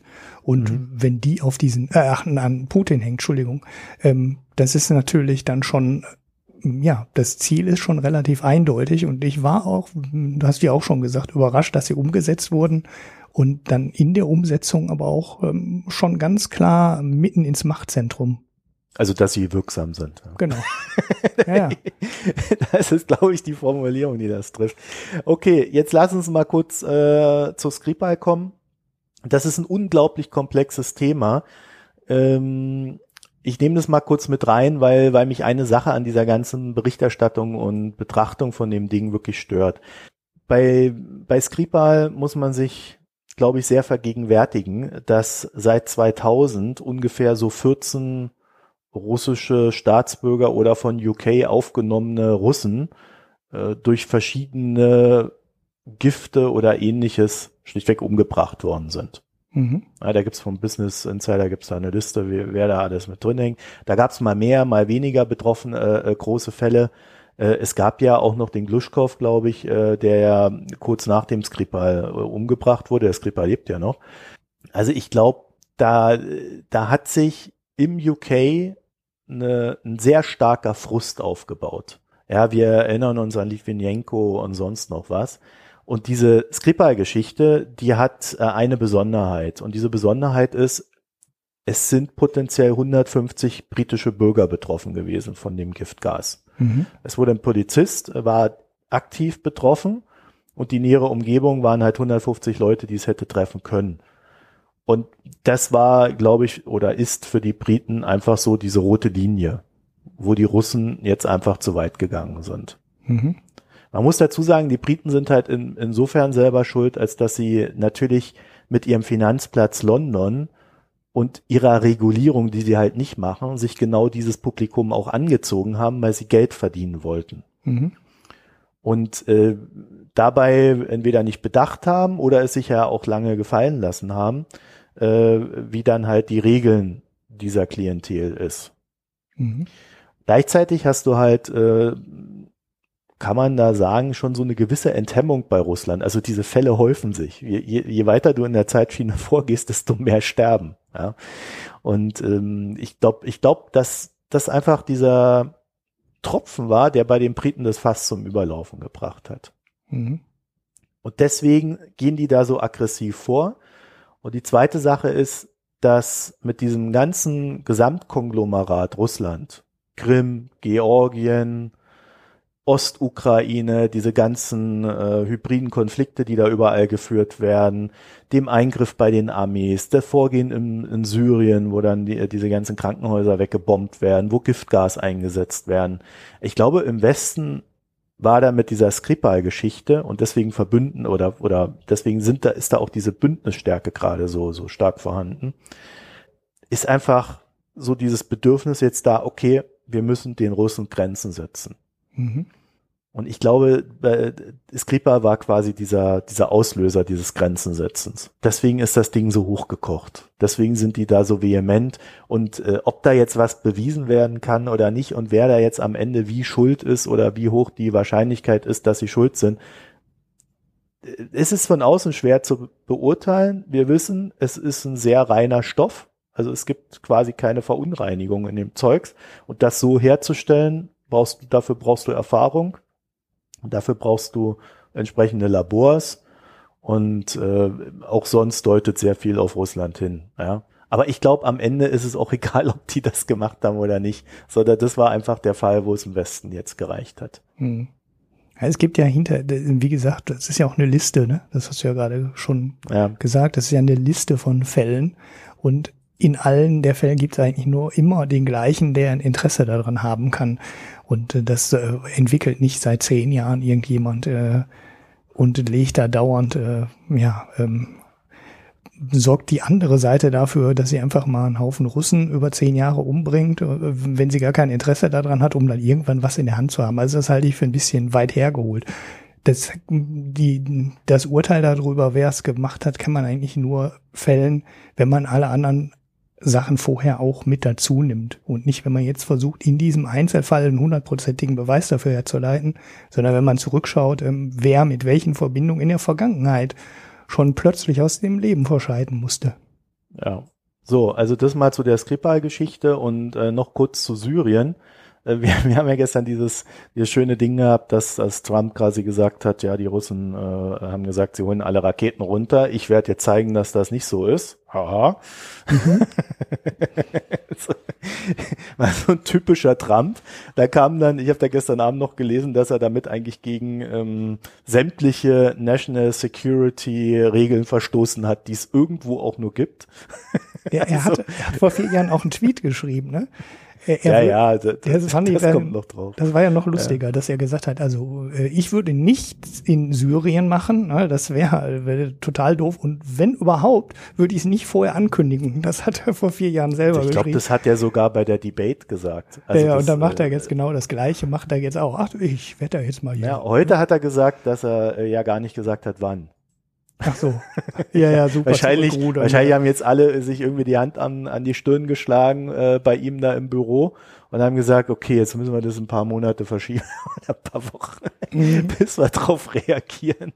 Also ähm, ja, also auch hier gibt's, glaube ich, ähm, von dem, was man so sieht. Und äh, es ist halt einfach höchstwahrscheinlich, dass ein Hubschrauber 30 Minuten vorher gestartet ist. Das hat ja äh, Bellingcat, äh, hat es ja äh, rausgearbeitet aus öffentlichen Quellen. Äh, 30 Minuten vorher ist ein Hubschrauber gestartet. Es ist halt einfach höchstwahrscheinlich, dass der einen Container dabei hatte, der dann dort reingefallen ist und dann ist das Giftgas ausgeströmt. Und dass der halt von so einer Basis, wo jetzt nicht unbedingt die Opposition äh, oder die Widerstandskämpfer oder was, auch- wie man auch immer sie nennen will, gewirkt haben, naja, deutet dann halt äh, einfach nur auf Assad hin. Wie auch immer, jedenfalls, das kommt jetzt noch oben drauf. Also in diesem gesamten Komplex Russland sieht man jetzt, dass ähm, ja einfach, glaube ich, bei vielen Ländern auf dieser Welt einfach so dieses, okay, jetzt reicht's, wir haben keinen Bock mehr. Wir haben Mhm. keinen Bock mehr auf eure Scheiße. so, und ähm, ja, ob jetzt noch was dazu kommt, ich weiß es nicht. Ja, ich bin auch sehr gespannt, wie sie auf die auf die US-Sanktionen reagieren werden, weil bisher haben sie ja immer versucht, Tit for Tat zu spielen, bloß das können die ja in dem Fall gar nicht. Mhm. Also die haben gar nicht so starke Mittel zu sagen, ähm, wir treffen jetzt die USA so stark, wie sie uns getroffen haben. Hm. Naja, sie können halt auf, aufhören, ihre Rohstoffe zu exportieren. Aber damit schneiden sie sich dann halt auch Ja, aber an wen? Ja, an die uns. Amis so liefern die, was liefern die denn da? Ja, An nach uns Amerika. liefern sie was. Ja, sie haben, glaube ich, es gibt irgendwas, was die nach Amerika liefern, aber das ist ich nicht so relevant. Europa ist ja viel abhängiger von russischem Ja, Gas. ich glaube, wir sind ja schon von der Nähe her. Ja. Ja. ja. Naja, also das zu diesem Themenkomplex. Was da draus wird, können wir dann nach meinem Urlaub besprechen, weil da, da wird ja irgendwas passiert sein. Ja, gehe ich auch mal von aus. So, und damit würde ich sagen, also du hast jetzt kein Thema. Ulrich, möchtest du noch was zu Tesla sagen? Nein, ich sage also jetzt ist aber, jetzt ist das Thema langweilig, finde ich. Also so viel ist ja nicht, so viel ist nicht passiert. Ähm, Ich weiß, ich weiß nicht, ob du den Thomas damit glücklich machst. naja. Ja gut, dann sage ich doch eben noch ganz kurz was. Bloomberg hat ja so einen Tracker ähm, programmiert, mit dem die versuchen, über die ähm, Vehicle Identification Number und die Vergabe dieser Nummer zu messen, wie viel ähm, Model 3 Tesla äh, gerade bauen können. Und Elon Musk hat in der Bekanntgabe der Produktionszahlen, die ja dann bei ungefähr 2000 lagen, in der letzten Woche des ersten Quartals, unterhalb der Planung von zweieinhalbtausend, aber nicht jetzt so wahnsinnig weit weg davon, mehrfach betont, dass erstens die Autos nicht hastig zusammengeschraubt wurden.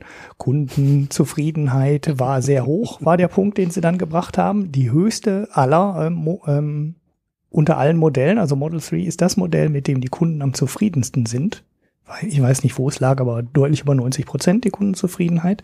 Und sie haben auch betont, dass das nicht, äh, dass sie in der ersten Woche des neuen Quartals wieder 2000 Autos bauen werden. Und der Bloomberg Tracker bestätigt das jetzt eigentlich. Man darf den jetzt nicht überbewerten, so unfassbar genau kann er natürlich nicht sein, ne, weil das eine komplette Zurückableitung der Produktionszahlen ist und Tesla konnte da auch dran tricksen. Aber es sieht jetzt nicht unbedingt so aus, als wäre das äh, die letzte Woche jetzt so ein einmaliger Ausreißer wie am Ende, äh, wie Ende 2017, wo sie wirklich nur in einer Woche in die Nähe der ähm, aktuellen Prognose gekommen sind und danach direkt wieder ein Rückgang ab, ablesbar war. So, es scheint sich jetzt auf dem Niveau zu stabilisieren. Sie müssen natürlich trotzdem noch viel, viel mehr machen, weil sie wollen Ende des zweiten Quartals auf 5000 Autos pro Woche kommen, sind jetzt bald bei 2000.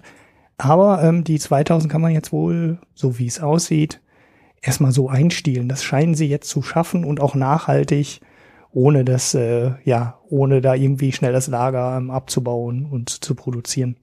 Das zweite, was bei Tesla passiert ist, was ja den Kurs auch so ein bisschen unter Druck gebracht hat, ähm, ist wieder ein neuer Unfall, wo ein Tesla vor so eine Absperrung auf der Autobahn gefahren ist, wo sich im Moment alle gerade fragen, wie man da vorfahren konnte. Es gibt ein Video davon im Internet, da sieht man das. Es ist halt so eine Stelle, an der sich ein Highway trennt. Ne? Es gehen zwei Spuren rechts ab und zwei links oder drei links. Und in der Mitte kommt halt irgendwann eine äh, Betonbarriere und eine Leitplanke, ne? weil da trennt sich halt die Straße. Und der Tesla ist da ungebremst vorgefahren, also mit Fullspeed, im Autopilot-Modus Fullspeed vorgefahren. Und eigentlich sollte so ein ganz dover Notbremsassistent schon ausreichen, um das nicht zu machen. Man sieht aber im Autopiloten von Tesla relativ sauber, dass er diese sich trennende Spur für eine immer breiter werdende hält, was offensichtlich an der fehlenden Markierung auf der Straße liegt. Ne? Also es, es gibt halt keine Straßenmarkierung, die jetzt sagt, äh, hier trennt sich jetzt die Spur und äh, du musst jetzt rechts und links fahren. Diese Markierung in der Mitte fehlt und dann ist der Tesla einfach ähm, in der in der Spur weiter in der Mitte vor die Absperrung gerast. Oh je, so, Tesla hat heute ein Update geliefert und hat gesagt, der Fahrer wäre schuld, der hätte den Autopilot nicht einmachen können. Ich, boah, Tesla, ey, das ist äh, Apple-Politik, ne? You're, you're holding Was? it wrong, ne? Also du setzt es, äh, du, du setzt den Autopiloten falsch ein. Erst haben sie gesagt, ja, da sind schon ganz äh, tausendfach Autos über diese Straße gefahren und dabei ist nichts passiert. Das trackt Tesla, Tesla ja alles. Ne? Also Tesla weiß das ja und die übertragen ja permanent die Daten und die wissen, wo die Autos hergefahren sind und was die in den Situationen gemacht haben. Und das ist ja die Basis, auf der die diesen äh, Autopiloten permanent verbessern wollen. Aber jetzt zu sagen, ja, da sind schon ganz oft Teslas hergefahren, das kann eigentlich gar nicht. Und dann zu sagen, ja, äh, da darf man jetzt kein Tesla, kein Autopiloten einsetzen puh, das ist ein bisschen, äh, ein bisschen arg billig und ich bleib, bleib da bei meiner Kritik. Die hätten das Ding nie Autopiloten nennen dürfen, weil das, äh, ja, das ist halt ein falscher Eindruck der Leistungsfähigkeit der Software, der Software. Auf Twitter hat naja, ja vor allen Dingen, wenn das blöde Ding die Stra also wenn das also die erkennen ja überhaupt nichts von der Umgebung, ne? Die äh, hangeln sich da nur an den äh, Streifen da entlang oder wie? Ja, das kennt schon mehr. Also wenn da eine Leitplanke ist und so erkennt er das natürlich auch. Ne, aber ja, was ja auch irgendwie ein Streifen ist. Also ich weiß nicht. Das ja, klingt irgendwie alles nicht Also diese, diese Spurverfolgung, die funktioniert eigentlich ja ganz gut. Ne? Nur an also wenn du jetzt so eine Spur hast und eine Spur geht immer weiter, dann funktioniert das schon sehr sauber. Und wenn die Straßenmarkierung vernünftig ist, dann funktioniert das auch richtig. Also dann kannst du dich sogar drauf verlassen. Ne? Also dafür könnt ihr mich jetzt verklagen, wenn euch was passiert an eurem Tesla mit dem Autopiloten. Aber wenn die Straße vernünftig markiert ist, kannst du das auch mit Mercedes machen. Ne? Also der hält die Spur dann auch. Der mm, fährt zwar nicht so smooth die Spur lang, aber der macht es auch. Die Spur halten auf einer Landstraße, die vernünftig markiert ist das macht auch ähm, ein Autopilot eines deutschen Oberklassenautos heute.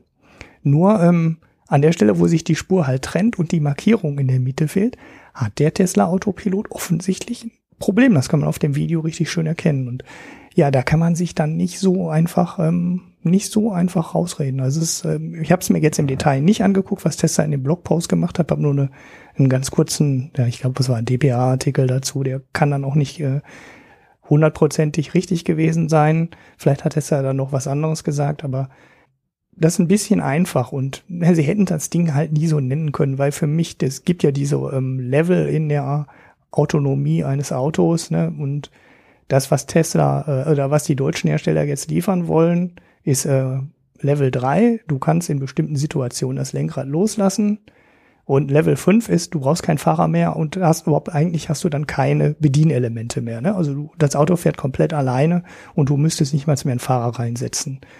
Und irgendwie ist der Begriff Autopilot für die Leute sowas, wo du denkst, äh, ja, das Auto kann von alleine fahren aber es ist Level 2 oder? Würde ich nie machen. Maximal also ich, Level ich 3. Ich habe mehrfach gesehen. Äh, die, also ich finde das, ich finde das total anstrengend, überhaupt dieses Wissen, dass das Auto äh, so lala funktioniert, weil eigentlich musst du ja dann normal fahren und wenn du es dann ausprobierst, musst du, musst du dich darauf konzentrieren, dass das Auto keinen Scheiß macht und ich finde das viel anstrengender, als wenn du normal fährst. Ähm, ja, also es, es machen ja manche Leute, die fahren immer den gleichen Weg, ne? Und dann Mhm. machst du den Autopiloten an und guckst, was macht er auf deiner Strecke. Und dann hast du die Hände am Lenkrad und lenkst aber nicht selber, ne? Lässt den alles machen. Ja, das heißt, du weißt, wann du eingreifen musst. Naja, also dafür brauche ich das Ding nicht. Ey, aber gut, wenn der, wenn der irgendwie 10 Kilometer oder 15, das machen ja diese Abstands- und Spurautomaten der deutschen Hersteller oder auch der japanischen und so, die machen das ja inzwischen auch. Also wenn du auf der, sie haben halt angefangen im Stau, ne, also im langsamen Verkehr, Mhm.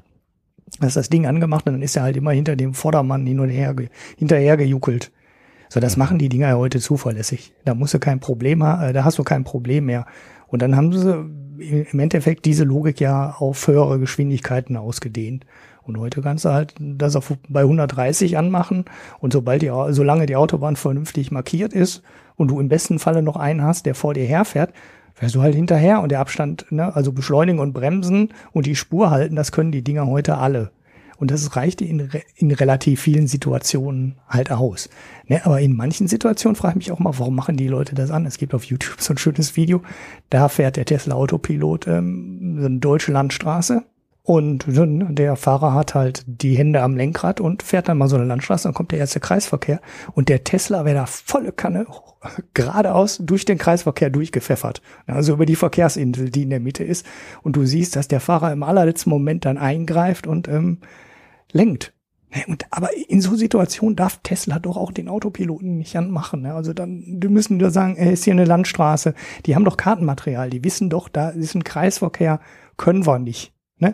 Autopilot Mhm. aus. Du darfst den hier nicht anmachen. Die haben doch die Ortsinformation.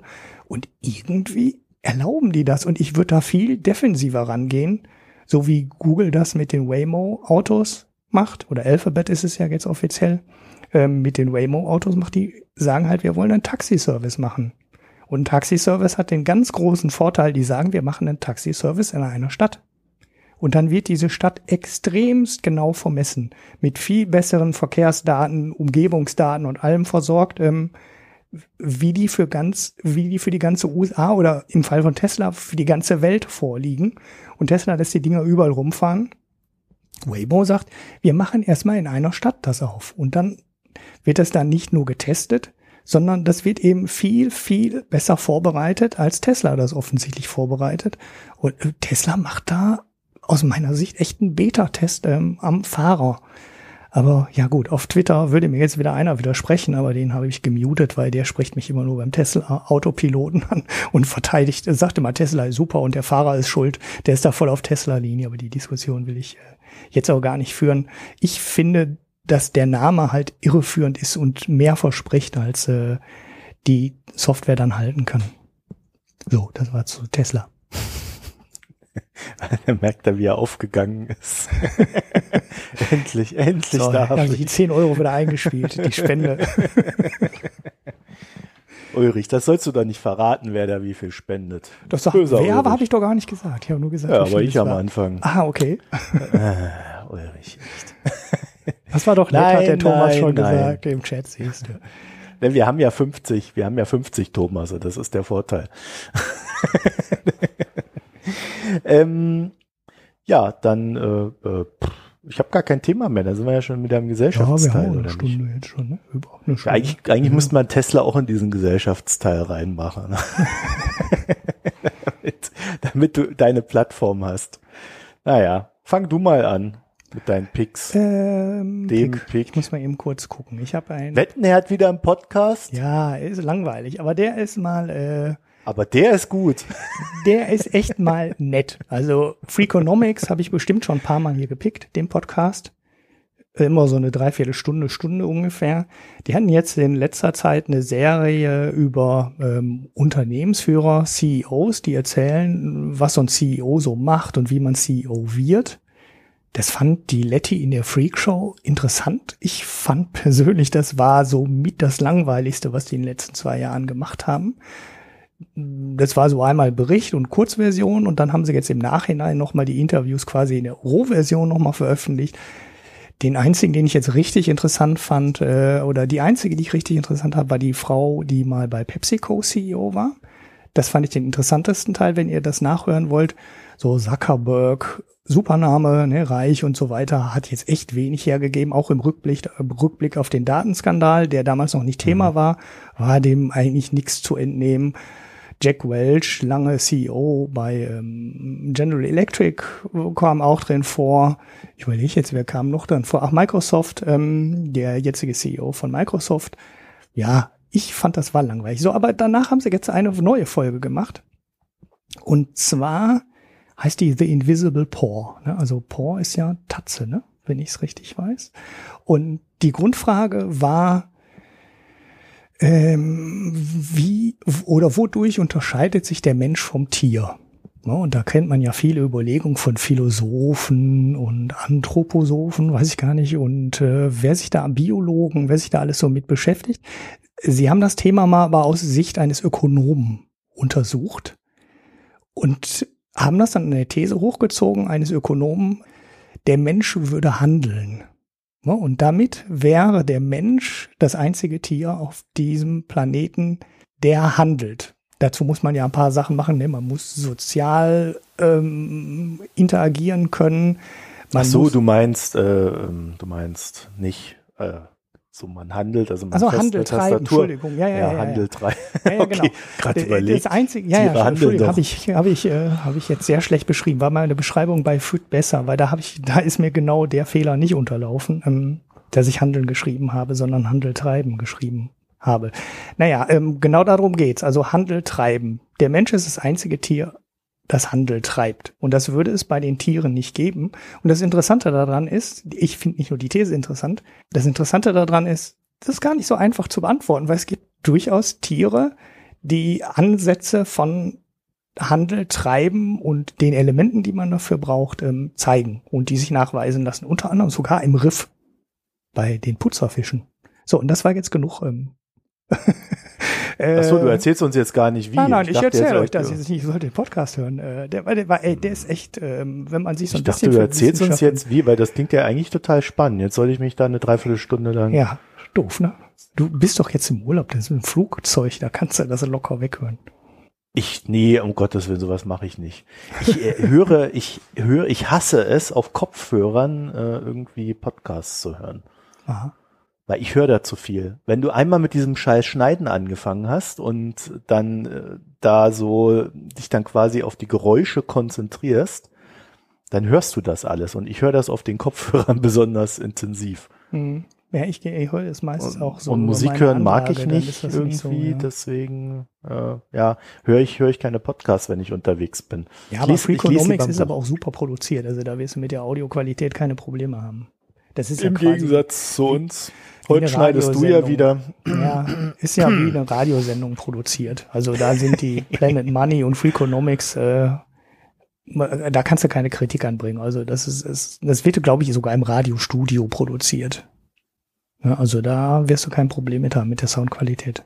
Ja, die, die, wie heißt sie? Wie hieß denn das? Raumfahrtgesellschaft da in Berlin, äh, was der CCC da hatte? Raumfahrtagentur hieß das, glaube ich. Die haben ja vor zehn Jahren oder so, also könnten, ja, ich glaube vor acht Jahren, haben die ja, haben die ja mal ein ziemlich professionelles äh, Studio aufgebaut gehabt in dem Ding, wo sie damals drin waren, in diesem Schwimmbad. Und es war einfach zu früh. Damals brauchte das noch keiner. Mhm. Gute Idee, viel zu früh. Ja. Und dann sind sie vor allen Dingen mal mit dem Preis hochgegangen, haben mit 50 Euro im Monat angefangen. Und weil dann keiner das gemacht hat, oder äh, sind sie dann auf 150 am Ende hochgegangen mhm. damit sie es irgendwie refinanziert. Ja, und dann hatten sie natürlich keine, keine Refinanzierung für das Ding, weil es zu teuer war. Da hätte man dann auch schöne Podcasts produzieren können. Naja, ich habe äh, einen Artikel von Hannah Dreier, also eine der Journalistinnen äh, im angelsächsischen Raum, die ich sehr mag. Und die hat für ProPublica eine Recherche gemacht über einen Teenager, der aus Venezuela in die USA eingewandert ist äh, und in Venezuela ja in so einer Gang drin war. MS-13 nennt die sich.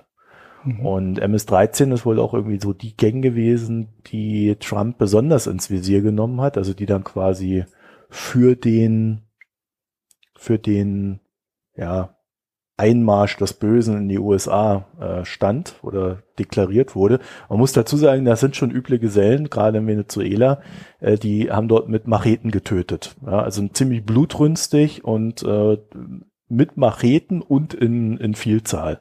Ja, also so wie Zerg, nur mit Machete und krr. Ja, ähm, das soll so irgendwie so die Loyalität steigern und so weiter. Ja, und die haben sich dann jedenfalls in den USA durch die Auswanderungswellen sind die dann auch in die USA gekommen und ja, ein Teenager war in Venezuela Mitglied, wollte dann raus und naja, ist dann in die Mühlen der Ämter gekommen in den USA mhm. und wurde quasi betrogen von den Beamten. Und das ist die Story von diesem Teenager. Und die, diese Story ist, äh, sagen die dann am Ende, seine letzte Chance. Also er macht, er, er ist in die Öffentlichkeit gegangen, auch quasi mit seinem Gangnamen, weil er ähm, hofft, dass dadurch die Behörden ihn einfach da rausholen. Also er hat, er hat äh, eine Todesfleck äh, auf sich. Also er ist klar, er wird umgebracht. Mhm. Und ja, die Beamten tun halt nichts. Also sie schützen auch nicht ihre Quelle. Und es gibt da so eine ziemlich harte Editors Note unten drunter.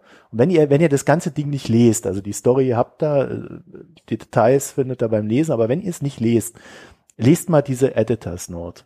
Weil die ist ungefähr so äh, das, was man wissen muss, wenn man sich mit Journalismus beschäftigt. Weil ich glaube, da kann man, durch, durch so eine Notes kann man lernen, was ist guter Journalismus und was ist schlechter Journalismus. Mhm. Also auch die ethischen, moralischen Fragen, die dahinter stehen, mhm. die werden so ein bisschen naja, behandelt. Ja, das ist und das, äh, also wenn ihr nichts lest, lest das. Okay. Und kleiner Tipp, ohne es weiter zu erläutern, guckt mal am Sonntag nach Anne Will. Schönes Thema. Okay. Du weißt jetzt schon, was am Sonntag kommt? Ja. Steht das am Donnerstag schon fest? Nee. Nein.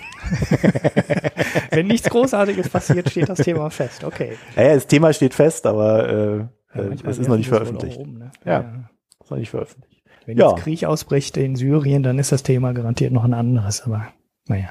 Vielleicht ja auch nicht. Ja, dann, dann, ja, ich habe irgendwann schon mal so Ausladungen hat man dann schon mal mitgekriegt, wo sich dann Leute bitter beschwert haben, dass sie eingeladen wurden und das dann ja, ja. wieder abgesetzt wurde, aber dann muss halt auch schon was Größeres passieren. Ja. Gut. Ja, okay dann habe ich jetzt, jetzt muss ich mein Handy krapschen, während du natürlich schon längst weißt, was du so besprechen wirst, oder? Ja, ja, ich weiß mein Bier. Ja, dann, ja, dann sind wir an. beim Bier. Ich habe, ähm, ich bin mir wie beim letzten Mal nicht mehr ganz sicher oder beim vorletzten Mal, ob ich das nicht schon mal besprochen habe. Ich habe ein lokales Bier. Das nennt man Gewohnheitsalkoholiker. Von ja, Nein. Trinkt immer das Gleiche. Ich, ich kann mir ehrlich gesagt nicht vorstellen, dass ich es schon mal hatte, weil so wie ich es im Kopf habe, also mir kommt das jetzt bei der Besprechung, kam mir das irgendwie so bekannt vor, als hätte ich schon mal irgendwie über dieses Bier oder ein sehr ähnliches gesprochen. Mhm. Aber so wie ich es im Kopf habe, habe ich nie von denen zwei gleiche oder drei gleiche Biere ähm, bekommen, sondern habe immer nur von jeder Sorte ein einzelnes bestellt. Das heißt, eigentlich kann ich es nicht getrunken haben, wenn ich äh, ja, wenn mich meine Erinnerung nicht täuscht. Es ist ein Oberhausener Bier aus meiner Heimat ähm, von der Ruhrpott Brewery und zwar ein Pot Brew Honey Pepper Ale. So, wenn ich das schon mal gepickt habe, verzeiht mir. Ich glaube, du hattest noch kein Pepper, aber ich hatte du mal hattest Pepper. mal eins. Ich habe auch mhm. schon mal ein Pepper-Bier getrunken, aber das war dann wahrscheinlich vom Brauprojekt 777. Aber auch da bin ich mir nicht ganz sicher. Äh, das da so ist halt erzählt. halt mit, also ich, ich, ich, kann, ich weiß, ich weiß nie, von wem ich das Bier trinke. Ich weiß immer nur, wie das Bier heißt. Mhm. Du merkst dir auch noch, von wem du da was hattest. Nee, ich vermute das, weil ich nicht so viele Craft-Biere kaufe. Und wenn ich mal außergewöhnlichere Biere kaufe, dann sind die meistens von diesem Brauprojekt 777, weil die ja jeden Monat ein spezielles oder zwei spezielle Sorten machen. Deshalb könnte ich mir gut vorstellen, dass es daher gewesen ist. Naja, nochmal, es ist äh, Ruhrpott Brewery, Pot Brew, Honey Pepper Ale. So, es ist ein helles Bier, naturtrüb mit ähm, Zechuan, wie wird das ausgesprochen? Zechuan Pfeffer, also ist wahrscheinlich schwarzer Pfeffer. Und Waldhonig, das ist dieser dunkle, kräftige Honig. Ja, Bernsteinfarben, golden, äh, Schaum war relativ schnell weg. Honig schmecke ich gar nicht. Also ehrlich gesagt, ich habe nichts von Honig geschmeckt und Waldhonig ist ja eigentlich ein kräftiger Honig, den man aus dem Bier rausschmecken äh, müsste. das, den Pfeffer schmeckt man aber sehr wohl. Der kommt, der ist jetzt nicht so knallig, dass du denkst, äh, du beißt auf ein Pfefferkorn oder trinkst irgendwie ein Pfefferkorn oder das schmeckt wie so ein mit frischen äh, Pfeffer ähm, bestreutes äh, Steak, dass da wirklich dieser Pfefferduft und diese ganzen Aromen rauskommen. Sondern es schmeckt eher so wie, ja, wie soll ich sagen, um das jetzt nicht zu negativ klingen zu lassen, so wie dieses Pfeffrige, wenn du halt nicht frisch gemahlenen Pfeffer nimmst, sondern diesen vorgemahlenen weißen Pfeffer. Aha. Und ich will es jetzt nicht zu negativ So, machen. du meinst so richtig pulv pulverig weißen? ja, der, der halt schon auch Weil schon der ist so, ja besonders eklig. der ist schon so ein bisschen, genau, der schon so ein bisschen fies schmeckt. Es war nicht, war ehrlich gesagt ähm, nicht um, nicht meins. Also Skala von 0 bis 10 würde ich sagen 6. Es, es war ganz interessant. Ich muss jetzt auch zugeben, ich habe es getrunken, ähm, weil da drauf stand haltbar bis 8 2017. Also ich war schon wieder deutlich über der Haltbarkeit, habe das beim Aufräumen im Keller wieder gefunden. ja, kein Wunder, dass Vielleicht der schmeckt Pfeffer das da dann- nicht schmeckt. Ganz frisch besser. Ähm, deshalb ne, ein bisschen unter Vorbehalt, aber das war, jetzt kann ich jetzt nicht empfehlen, obwohl ich es eigentlich aus äh, lokalen Supportgründen empfehlen müsste. jetzt kann ich mich dem Mhm. Laden nie mehr blicken lassen. Wenn der die Sendung hört, macht er nicht, aber äh, ja, war jetzt nicht. Äh, Empfehl ihm doch mal einen Podcast. Wir reden da immer über Kraftbier. Äh, genau, äh, kann, kannst mir welche zur Verfügung stellen, dann mache ich Werbung für dich. Nein, ähm, aber äh, das war nicht, äh, war jetzt nicht so dolle. Ne? Also wenn ich jetzt Mhm. bei meiner eingesessenen Craft-Brauerei da wäre, bei dem Brauprojekt 777, da kenne ich einige Biere, die ich mir lieber kaufen würde als das jetzt. Ne? Jetzt nicht Okay. wirklich schlecht, also nicht untrinkbar, aber ähm, halt auch ne, im Endeffekt so, ein- nicht so, so, so ein? Kellerbier, ne? also so ein bisschen naturtrüber und dann halt mit so einer Pfeffernote. Ich finde aber, das ist so nicht unbedingt das, was Bier gut tut, Pfeffer. Du hast es ja auch mal getrunken, ich weiß gar nicht, wie dir das mal geschmeckt hat. Also ja, ich hatte das anderen, ne? Problem, dass ich den Pfeffer nicht geschmeckt habe. Ah, du hast das ihn gar nicht geschmeckt. Ja, Ja. ja, genau. Ja, der war auch relativ schwach, ne? Also es war jetzt nicht so, dass du das getrunken hast, hast gedacht, der, ah, nee, boah, Pfeffer, fies, ne? Aber das, was durchschmeckte, fand ich jetzt auch nicht, äh, das muss nicht, muss nicht, fand ich. Also so eine Kombination, die mich jetzt noch nicht überzeugt hat. Vielleicht nochmal was Hm. anderes probieren. In die Richtung, ne? Vielleicht kann ja jemand so ein Pfefferbier dann besser. ja. ja, dann helft mal dem Ulrich. Ja. Ich brauche auch Hilfe, mal so abseits vom Bier. Ich brauche auch Hilfe. Ich suche irgendwie verzweifelt nach einer gescheiten Käsereibe. ich habe das ja noch nichts Gescheites gefunden. Jetzt hatte ich irgendwie so die Idee, vielleicht mal so ein Reibeturm, weißt du, so diese Dinger, die du dann so hinstellst und verschiedene Reiben dran hast. Mhm. Du fliegst doch so jetzt nach. Amerika, ne? Ja, ja, ich dachte mir, ihr habt jetzt irgendwie so 30 Tage mal Zeit, das zu recherchieren. Ich sag dir direkt die Firma, die heißt Microplane. Ja, die habe ich auch äh, gerade so im, Die äh, im Blick in- gehabt, die Microplane. Die, sind gibt's hier für USA 40 Euro. Viel, viel billiger als hier. Ja, das dachte ich mir fast. Genau. Die kommen aus den USA. Warum die in den USA so viel billiger sind, weiß ich nicht. Ich habe mir äh, so ein ganzes Set von denen geholt. Also nur so breit. Set? Ja, so breite Reiben, ne? Also so oh, 10 Ach, du hast dir nicht den Turm gekauft. Nein, ich habe mir nicht den Turm gekauft. Ich habe mir acht einzelne geholt, ne? Fein, mittel, groß. Acht einzelne Reiben. Vier, vier, habe ich acht gesagt, vier. Ähm, vier einzelne Reiben, Wo hast ähm, du diesen mittelfein, Platz? grob und einen so einen Hobel. Und von denen gibt's auch so einen ähm, Der so, Hobel wird super bewertet. Ja. so ein Käse, ähm, so, so ein Spezialreibe nur für Käse, mit dem du dann Parmesan reiben kannst. Die ist dann schmaler. Die ist dann vielleicht so, weiß ich, ich, hab's ja nicht, aber eher so drei, vier Zentimeter breit nur, mit dem du dann quasi am Tisch den Parmesan abhobeln kannst. ja, Ulrich, ich habe nicht so viel Platz. Ne?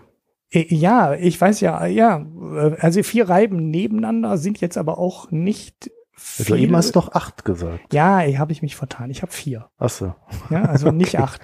Und ähm, Ja. dieser Turm ist ja auch voluminös und ich glaube nicht, dass der wesentlich weniger Platz wegnimmt als vier einzelne Reiben. Aber wenn du jetzt nur eine für Käse haben möchtest und du möchtest da nur Parmesan mit reiben, da gibt's von Microplane auch eine. Nee, So eine schmale, nicht, kleine. Ich will nicht nur, ich will schon verschiedene Käse. Ja, okay. reiben. Ja.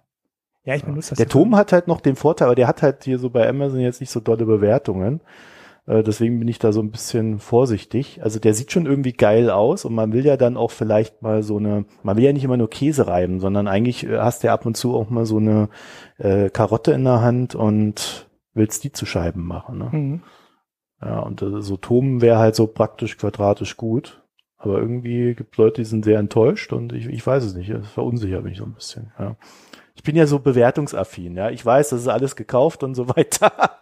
ich, ich, ich weiß nicht. Ähm, am Ende habe ich immer so das Gefühl, bei denen, wo ich glaube, ah, das, das trifft mich bestimmt nicht. Mhm. genau das Problem habe ich dann immer. Ja, okay. Die Frage Deswegen, ist, wie du das im Gepäck, äh, ob du das überhaupt durchs Flugzeug heute kriegst. Auch wenn du die Reibe in den Koffer packst. Nö, du hast ja so einen großen besser, Koffer, der da im, im, der da eingecheckt wird. Ah, okay, also. da, interessiert die das wahrscheinlich nicht. Ne? Bloß ich weiß nicht, ob ich es schaffe, irgendwo eine Reibe zu kaufen, weil ich ja jetzt nicht unbedingt in Einkaufscentergebieten ja, ja, unterwegs ja. bin. Ich will ja meine Ruhe haben. Naja, ja, schon klar. Aber wahrscheinlich kostet die da 10 Dollar und hier zahle ich 50 Euro oder ich so. Ich habe da 10 oder 15 Dollar Porto drauf bezahlt auf meine Bestellung damals. Und, und habe trotzdem irgendwie noch 30 Euro oder so gespart. Also das ja, war Wahnsinn. Der Preisunterschied sind hier in Deutschland wirklich unfassbar teuer. Krass, ja. Mhm. Gut, also dann hätten wir das auch mal geklärt. Ja. So es fehlt der Wurstteil dazu. ja. Ja, naja, also ich, äh, das können wir ja dann, können wir ja dann nachholen, wenn ich dann die Reibe hab. dann können wir, da können wir uns über den, über den geriebenen Käse unterhalten. Achso, man ähm, soll übrigens ja, nicht ich, die Version mit dem Kunststoffgriff kaufen, ne, sondern nur die mit der voll aus Edelstahl. Ja, da der Meinung bin ich auch. Weil der, äh, das, der, die Reibe ist halt saumäßig scharf und bleibt auch scharf, weil die irgendwie so Laser beschichtet ja, ist. Ja, aber der Griff und dann geht der Griff dann halt irgendwann kaputt. Und wenn du die komplette Edelstahlversion kaufst, die äh, da kann halt nichts dran brechen, abfallen oder irgendwas. Das ist dann äh, durch ein Teil und das geht halt auch nicht kaputt. Ich habe die jetzt auch schon ein paar Jahre und Ey, das Vierer-Set, was du da hast, mhm. Fünfer-Set gibt's ja. Fünfer-Set mit so einem Dings, das kostet, das kostet 126 Euro. Ja, in Amerika die Hälfte. Pi mal Daumen wenn sich, ne, ist, ich habe sie wie gesagt schon eine ganze Zeit und der Preis damals in den USA war ungefähr die Hälfte, weil ich auch diese Edelschallgriff-Version haben wollte. Ne, und das ist wirklich so ein Ding, was sich lohnt in den USA zu kaufen, mitzubringen, wenn man eh da ist, weil das sind halt 50 Euro auf einen Schlag gespart. Ja, ja, ja. Na gut, okay. Also, dann äh, hätten wir das auch. Jetzt kommen wir mal zu meinem Bier. Ich habe zwei, also ich muss ja habe mir gedacht, ich arbeite vorm Urlaub mal die, die Biere ab. Ich hatte die ja schon getrunken, deswegen brauche ich jetzt nur noch drüber reden. Ähm, das eine ist, das nennt sich Craft Bee. Also mhm. wie Biene, Bee. Ach so, okay. ja. ja, Ember Honey. Und ähm, ja, Craft Bee, Hertweg und Nikolai GBR. Mhm. Also äh, ja, das ist, ähm, das schmeckt schon so ein bisschen nach Honig. Das muss man denen schon lassen. Das Problem ist bloß, dadurch, dass es ein bisschen nach Honig schmeckt, ist es unglaublich süß. Okay, Und ja. ich äh, muss gestehen, ich bin da jetzt nicht so, also Bier und süß, also dann trinke ich lieber Limonade. Ne? Da trinke ich mhm. dann lieber diese Vostok-Limonaden, ja, die Tannenzapfen, wo dann so mit dem Karamellgeschmack der Tannenzapfen simuliert wird. Äh, das trinke ich dann lieber als so Craft Bee. Mhm. Ja, bei Limo hast du vor allem die Säure dagegen. Ne? Du hast immer das Süße und die Säure dagegen. Und bei Bier hast du dann das Süße und Herb dagegen. Irgendwie ist süß-sauer eine bessere Kombination als süß-herb. Ja, hier steht auch so bei den Zutaten 90% Vollbier und 10% Erfrischungsgetränk. Und das Erfrischungsgetränk ist Wasser und Honig. Mhm. Ja. Ich habe mal eine Flasche Met geschenkt bekommen. Mhm. Ich weiß, dass diejenige, die das mir das mir auch nicht geschmeckt. hat, nicht zuhört. Ich habe es auch weggeschmissen. Das hat scheiße geschmeckt. Das, das ging gar nicht. Also es war echt fies. Ich habe, boah, naja, und ich wäre, also alkoholische Sachen stich selten weg, um das mal so ja. zu sagen. Aber das, nee, das ging überhaupt nicht. Also deshalb war ich ganz froh, dass mein Honey Pepper Ale auch nicht nach Bier schmeckte, sondern nur nach dem Pfeffer, weil das äh, finde ich passt auch nicht. Bin ich voll bei dir. Ja, so, also das war, ähm, also ich glaube, wer sowas mag, der trinkt das wirklich dann gerne, aber ich bin da einfach nicht der Typ für. Mhm. So, und äh, dann habe ich äh, so, so ein ganz klassisches äh, Irish Red. Mhm. Direkt aus Irland von O'Hara's. Aha. Traditionell zubereitet. Da muss ich sagen, das hat mir, ähm, ja, das hat mir sehr gut geschmeckt. Wie halt mhm. so ein Red Ale. Jo. Also äh, kann dazu gar nicht viel sagen, weil das so so wirklich auch so klassisch geschmeckt hat. Es war jetzt nichts Besonderes, ne? Also manchmal hast du ja, dass du dann sagst, oh, das schmeckt jetzt aber besonders gut. Nee, das war einfach so ganz Standard, normal, so wie man das kennt, so wie man ja es dann auch vielleicht mag. Also wenn man in der Stimmung für so ein Red Ale ist, perfekt. Mhm. Wahrscheinlich kann man da auch, äh, wenn man es drauf anlegt, dann auch so ein paar Fläschchen trinken, ohne dass man allzu betüttelt ist. Mhm. Hat ja nur 4,3 Prozent. Ja, ja, die sind ganz gut trinkbar. Die Kilkenny ist, glaube ich, auch so ein Red Ale, ne? Von ähm, Guinness. Ja, das trinke ich auch ganz gerne. Also wenn ich mal Lust auf so so so Zeugs hab, dann genau, das, das kriegst du ja in jedem Supermarkt, ne? Ja, oh, das kriegst du vor allem auch in jedem Irish Pub. Und wenn du keine Lust hast, ähm, Guinness zu trinken, was ja doch eine sehr kräftige Geschichte ist, dann kannst du halt immer dieses Kilkenny trinken. Und das ist, äh, ja, das kann man ganz gut trinken. Ist zwar jetzt ein Massenbier, nichts Außergewöhnliches, aber äh, das da verdirbst du dir nicht den Abend durch, wenn du das mhm. trinkst. Ja. Also äh, jetzt irgendwie nichts Besonderes dabei gewesen bei den ganzen Sachen, die ich da so getrunken hatte. Also äh, man, man sucht ja immer so nach dem Bier mit dem Kick, ne? Gerade wenn du dann so einen Kraftbierladen gehst und dann sagst, oh, das hat aber ein schönes Etikett, das schmeckt bestimmt. Und dann, ah, ja, put, ja, put. Nee. also er war jetzt irgendwie, so der, der, der Kracher war irgendwie nicht dabei. War ein bisschen schade. Jo. Aber es gibt ja noch mehr Bier, ne? wir genau. weiter probieren. Genau, die Auswahl ist sowas. Du bist ja, ja jetzt, hast aber jetzt wieder ganz, äh, du kannst ja jetzt Berge, du kannst ja ganze Kiste dir mitnehmen. Die Vereine kann ich jetzt erstmal einen Monat lang gar kein Bier trinken. das finde ich ja, das finde ich jetzt auch gar nicht so verkehrt, ehrlich gesagt. Okay. Ja, kannst du schon. Also die Craft Ja, ich werde sicherlich als in Deutschland. Ja, ich werde sicherlich eins trinken, damit ich dann eins habe, wenn ich zurückkomme. Apropos zurückkommen, ich mhm. glaube, äh, also so in der ersten Woche da, das wird ein bisschen schwierig, weil ich da noch meinen Umzug hier beenden muss. Aber ähm, ich glaube, so ganz regulär, können wir ja mal sagen, wird dann wieder aufgenommen, also zwei, ab dem 22. Mai. Mhm. Und derweil wird der Ulrich euch ähm, zusammen mit Hanna ordentlich versorgen. Ja, ja. ich habe schon gehört, es wird äh, Ritter, Ritter, äh, Mittelalter, genau, Mittelalter, Ökonomien geben und so weiter. Wir haben auch schon gestern eine Folge voraufgenommen, also so mal ein kleiner, ja, ist ein bisschen schief gelaufen, weil eigentlich wollten wir ein ähm, wirtschaftsliterarisches Quartett machen. Und ähm, ja, ein, eine von zwei Gästinnen ist ja irgendwie immer rausgeflogen. Das Internet in der Schweiz ist halt auch nicht so, ne? Mhm. Ja, das eine war ja sehr gut. Das haben wir am das Ende eine gemerkt, war sehr gut. Also der File-Upload in rasender Geschwindigkeit stattgefunden hat, aber bei dem äh, bei der anderen Verbindung ja. nach Zürich. Wohnen wohn in der Nähe haben auch einen gleichen Anbieter, aber bei einer funktioniert's und bei der anderen nicht. Manchmal steckt's nicht drin. Ne? Genau. Und ähm, deswegen haben wir ein bisschen Pech gehabt, waren dann nur zu dritt, haben dann aber dann doch eine Stunde über Lenny the Fish äh, gesprochen. Eigentlich auch ein bisschen lang. Ne? Viel im Nachhinein. Ja, weil du dich immer wiederholt hast. Weil, ja, weil ich dieses doofe Buch immer gegen deine. Äh das ist ja der Ulrich, der wollte immer immer so ganz moderat und nicht allzu bissig und ich habe gedacht, das kann ja wohl nicht wahr sein, dass der dieses Buch hier so verteidigt und hab dann immer so, immer ja, so du hast es immer schlimmer gemacht. Ich musste dann immer mehr. Ja, eben, weil ich mich so geärgert habe, dass du so moderat warst. ja, äh, ist vielleicht für so ein Buch mit äh, doch relativ wenig Fleisch war es vielleicht ein bisschen lang, aber erste Folge, erster Versuch Versuch. Äh, müssen wir, ähm, wir sind sehr gespannt, was da für äh, Feedback kommt. Und ein zweites Buch haben wir schon in der Reserve. Fangen wir auch ja, genau, das erwähnen das wir dann auch am mit, Ende ne? der Folge. Ne? Und das könnt ihr mitlesen. Genau, ja. und dann äh, schauen wir mal. Ähm, das hat, glaube ich, ein bisschen mehr Fleisch. Also da dürfte dann das Gespräch. Obwohl können wir eigentlich schon sagen. Ne? Werden, ne? Ja, das können wir, können wir eigentlich schon sagen. sagen. Donutökonomie. Genau.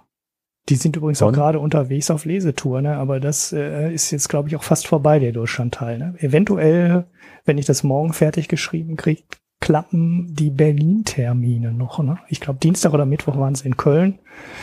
Ja, heute sind sie, glaube ich, in Bochum. Ne? Beide Termine in meiner Nähe konnte ich dann wegen meines eigenen oder unseres eigenen Podcasts nicht machen. Ähm, aber sie sind, glaube ich, am Wochenende noch in Berlin und da gibt's halt eine Lesung und anschließende Diskussion. Wenn ich die Termine richtig im Kopf habe, ich suche es nochmal raus. Okay. Es gibt übrigens auch Fußglätter von diesen Microplane. ja, ich glaube, die haben da sogar mit angefangen, mit so Hornhauthobeln. ja, genau. Achso, das war die Grundidee des Geschäftsmodells. Dann ich, ich ist man auf Käse gesagt, die umgestiegen. kamen daher. Ich habe mal irgendwo was über die Geschichte gelesen und ich glaube, die kamen aus diesem Bereich. Bin mir aber nicht hundertprozentig sicher. Oh Gott. Wir Ja. können Hornhaut hobeln, ja, dann machen wir auch Käse. Passt ja, Käse. Käselatschen. Typisch Amis. Käse Also Okay. okay, dann kommen wir mal zum Ende. Also äh, vielen Dank ähm, nochmal für die Spenden, die da reingegangen sind. Das war gar nicht so unwesentlich dieses Mal. Unerwartet viel. Ähm, trotzdem, trotzdem bitten wir jetzt nochmal um mehr. Aber vor allen Dingen bitten wir mal wieder um Kommentare. Also abseits des, äh, wir finden Tesla gut oder wir wollen mehr oder weniger Tesla. Also kann man natürlich auch Kommentare sammeln, aber Du hast das ja letztes Mal provoziert. Das kommt ja jetzt nicht mehr. Ja, ich habe schon mitgekriegt, dass der Thomas da immer da so sein Fähnchen nach dem Scherzwind hängt, wo er so am meisten Spaß haben kann und dann, und dann das dann äh, so raushaut. Nein, ähm, ja, äh, kommentiert doch mal die Inhalte. Ja, also ich meine, Russland, Skripal, Trump, was soll man noch machen? also, das sind doch die Aufregerthemen im Internet, nur bei uns nicht. Mhm. Ja.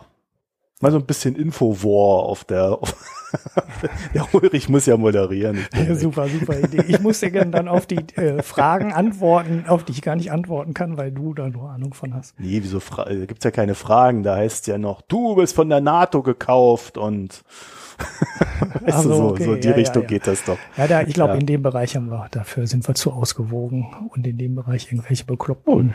ich habe da eine klare haben. Meinung zu der ganzen Sache. naja, also viel Spaß beim Kommentieren, äh, beim Bewerten äh, dieses Podcasts auf iTunes. Gibt es eigentlich irgendwas anderes als iTunes, wo man so scheiß Podcasts bewerten kann? Das kann ja nicht sein, dass es nur iTunes gibt. Ja, es gibt, noch die, gibt diese Empfehlungsmaschine und in fast jedem Podcast-Client hast du auch so ein so ein Sternchen-Button. Also bei Overcast Aha. kannst du auch auf so ein Sternchen klicken. Ich weiß aber ehrlich nicht, ehrlich gesagt nicht, wo das dann angezeigt wird. Also keine Ja, Ahnung. das wäre ja mal die Frage. Mhm. Wo wird das angezeigt, was da so in... O ja, siehst du das nicht, wenn du dann den Podcast aufrufst? Ähm, ich mach's nie, weil ich nie wusste, woher das, das Sternchen kommt, ob das jetzt ein Bookmark ist oder. Also es gibt welche, die machen da wohl eine Suche und so eine Ähnlichkeitsempfehlungsgeschichte drüber. Ähm, ansonsten gibt's halt FÜD, also F-Ü-D. Also auf unserer. Overcast-Seite, die es ja wohl auch gibt hier, also die haben dann so irgendwie so ein Feed, mhm. ähm, ist da nichts. Ja, Also keine Sternchen, so. also keine Ahnung. Das würde mich echt mal interessieren. Es kann ja nicht sein, dass man da irgendwie, ja klar, es gibt noch so podcast.de und so ein Kram wurde dann auch noch irgendwie, aber äh, das ist ja alles nicht relevant. Also irgendwie scheinbar gibt's äh, gibt's irgendwie als relevantes Tool für sowas nur iTunes, ne? Hm. Schon ja, ganz Google cool. hat mal irgendwann angefangen, sowas aufzubauen, aber ich glaube, das ist nie was raus geworden. Die haben mal irgendwann angefangen, Metadaten einzusammeln. Das habe ich, glaube ich, im Sendegate oder irgendwo mitbekommen. Aber ich hätte nie gesehen, dass da irgendwie ein Produkt raus geworden ist, was so ähnlich ist wie iTunes. Ja, der Thomas beschwert sich gerade über etwas, was ich mich ja auch schon lange beschwere.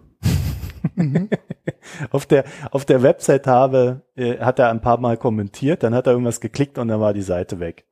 Weißt, weißt du, woran das liegt? Das liegt daran, dass der Ulrich bei seinen Links nicht einstellt, dass äh, sich ein neues Tab öffnet. Ja, ja, bei mir warnt mich der Browser aber auch immer, wenn ich dann in so ein Kommentarfeld was reingetragen habe und sagt dann, äh, du hast aber hier, willst du wirklich von der Seite gehen? Macht das nicht jeder Browser? Nee. Hm? Okay. Also du musst, wenn Ja, du den Link weiß, du eingibst, meinst musst du mit dann noch auf die Einstellungen und dann noch das Häkchen Mit bei. dem New, ne? Ja, stimmt. Ja, ja. Hat, hat, habe ich auch mal ein paar Folgen dran gedacht, aber Hat sich ich der, hat sich gestehe, der Terra-Euro wieder auch schon länger drüber beschwert. Ich hab's zwischendurch wieder vergessen. Shame on me. Ja. Böser Ulrich. Tschüss. Ja. Also bis, bis bald. Vielen Dank fürs Zuhören und dir einen schönen Urlaub und einen schönen Restgeburtstag. Ja, Dankeschön. Ciao. Tschüss.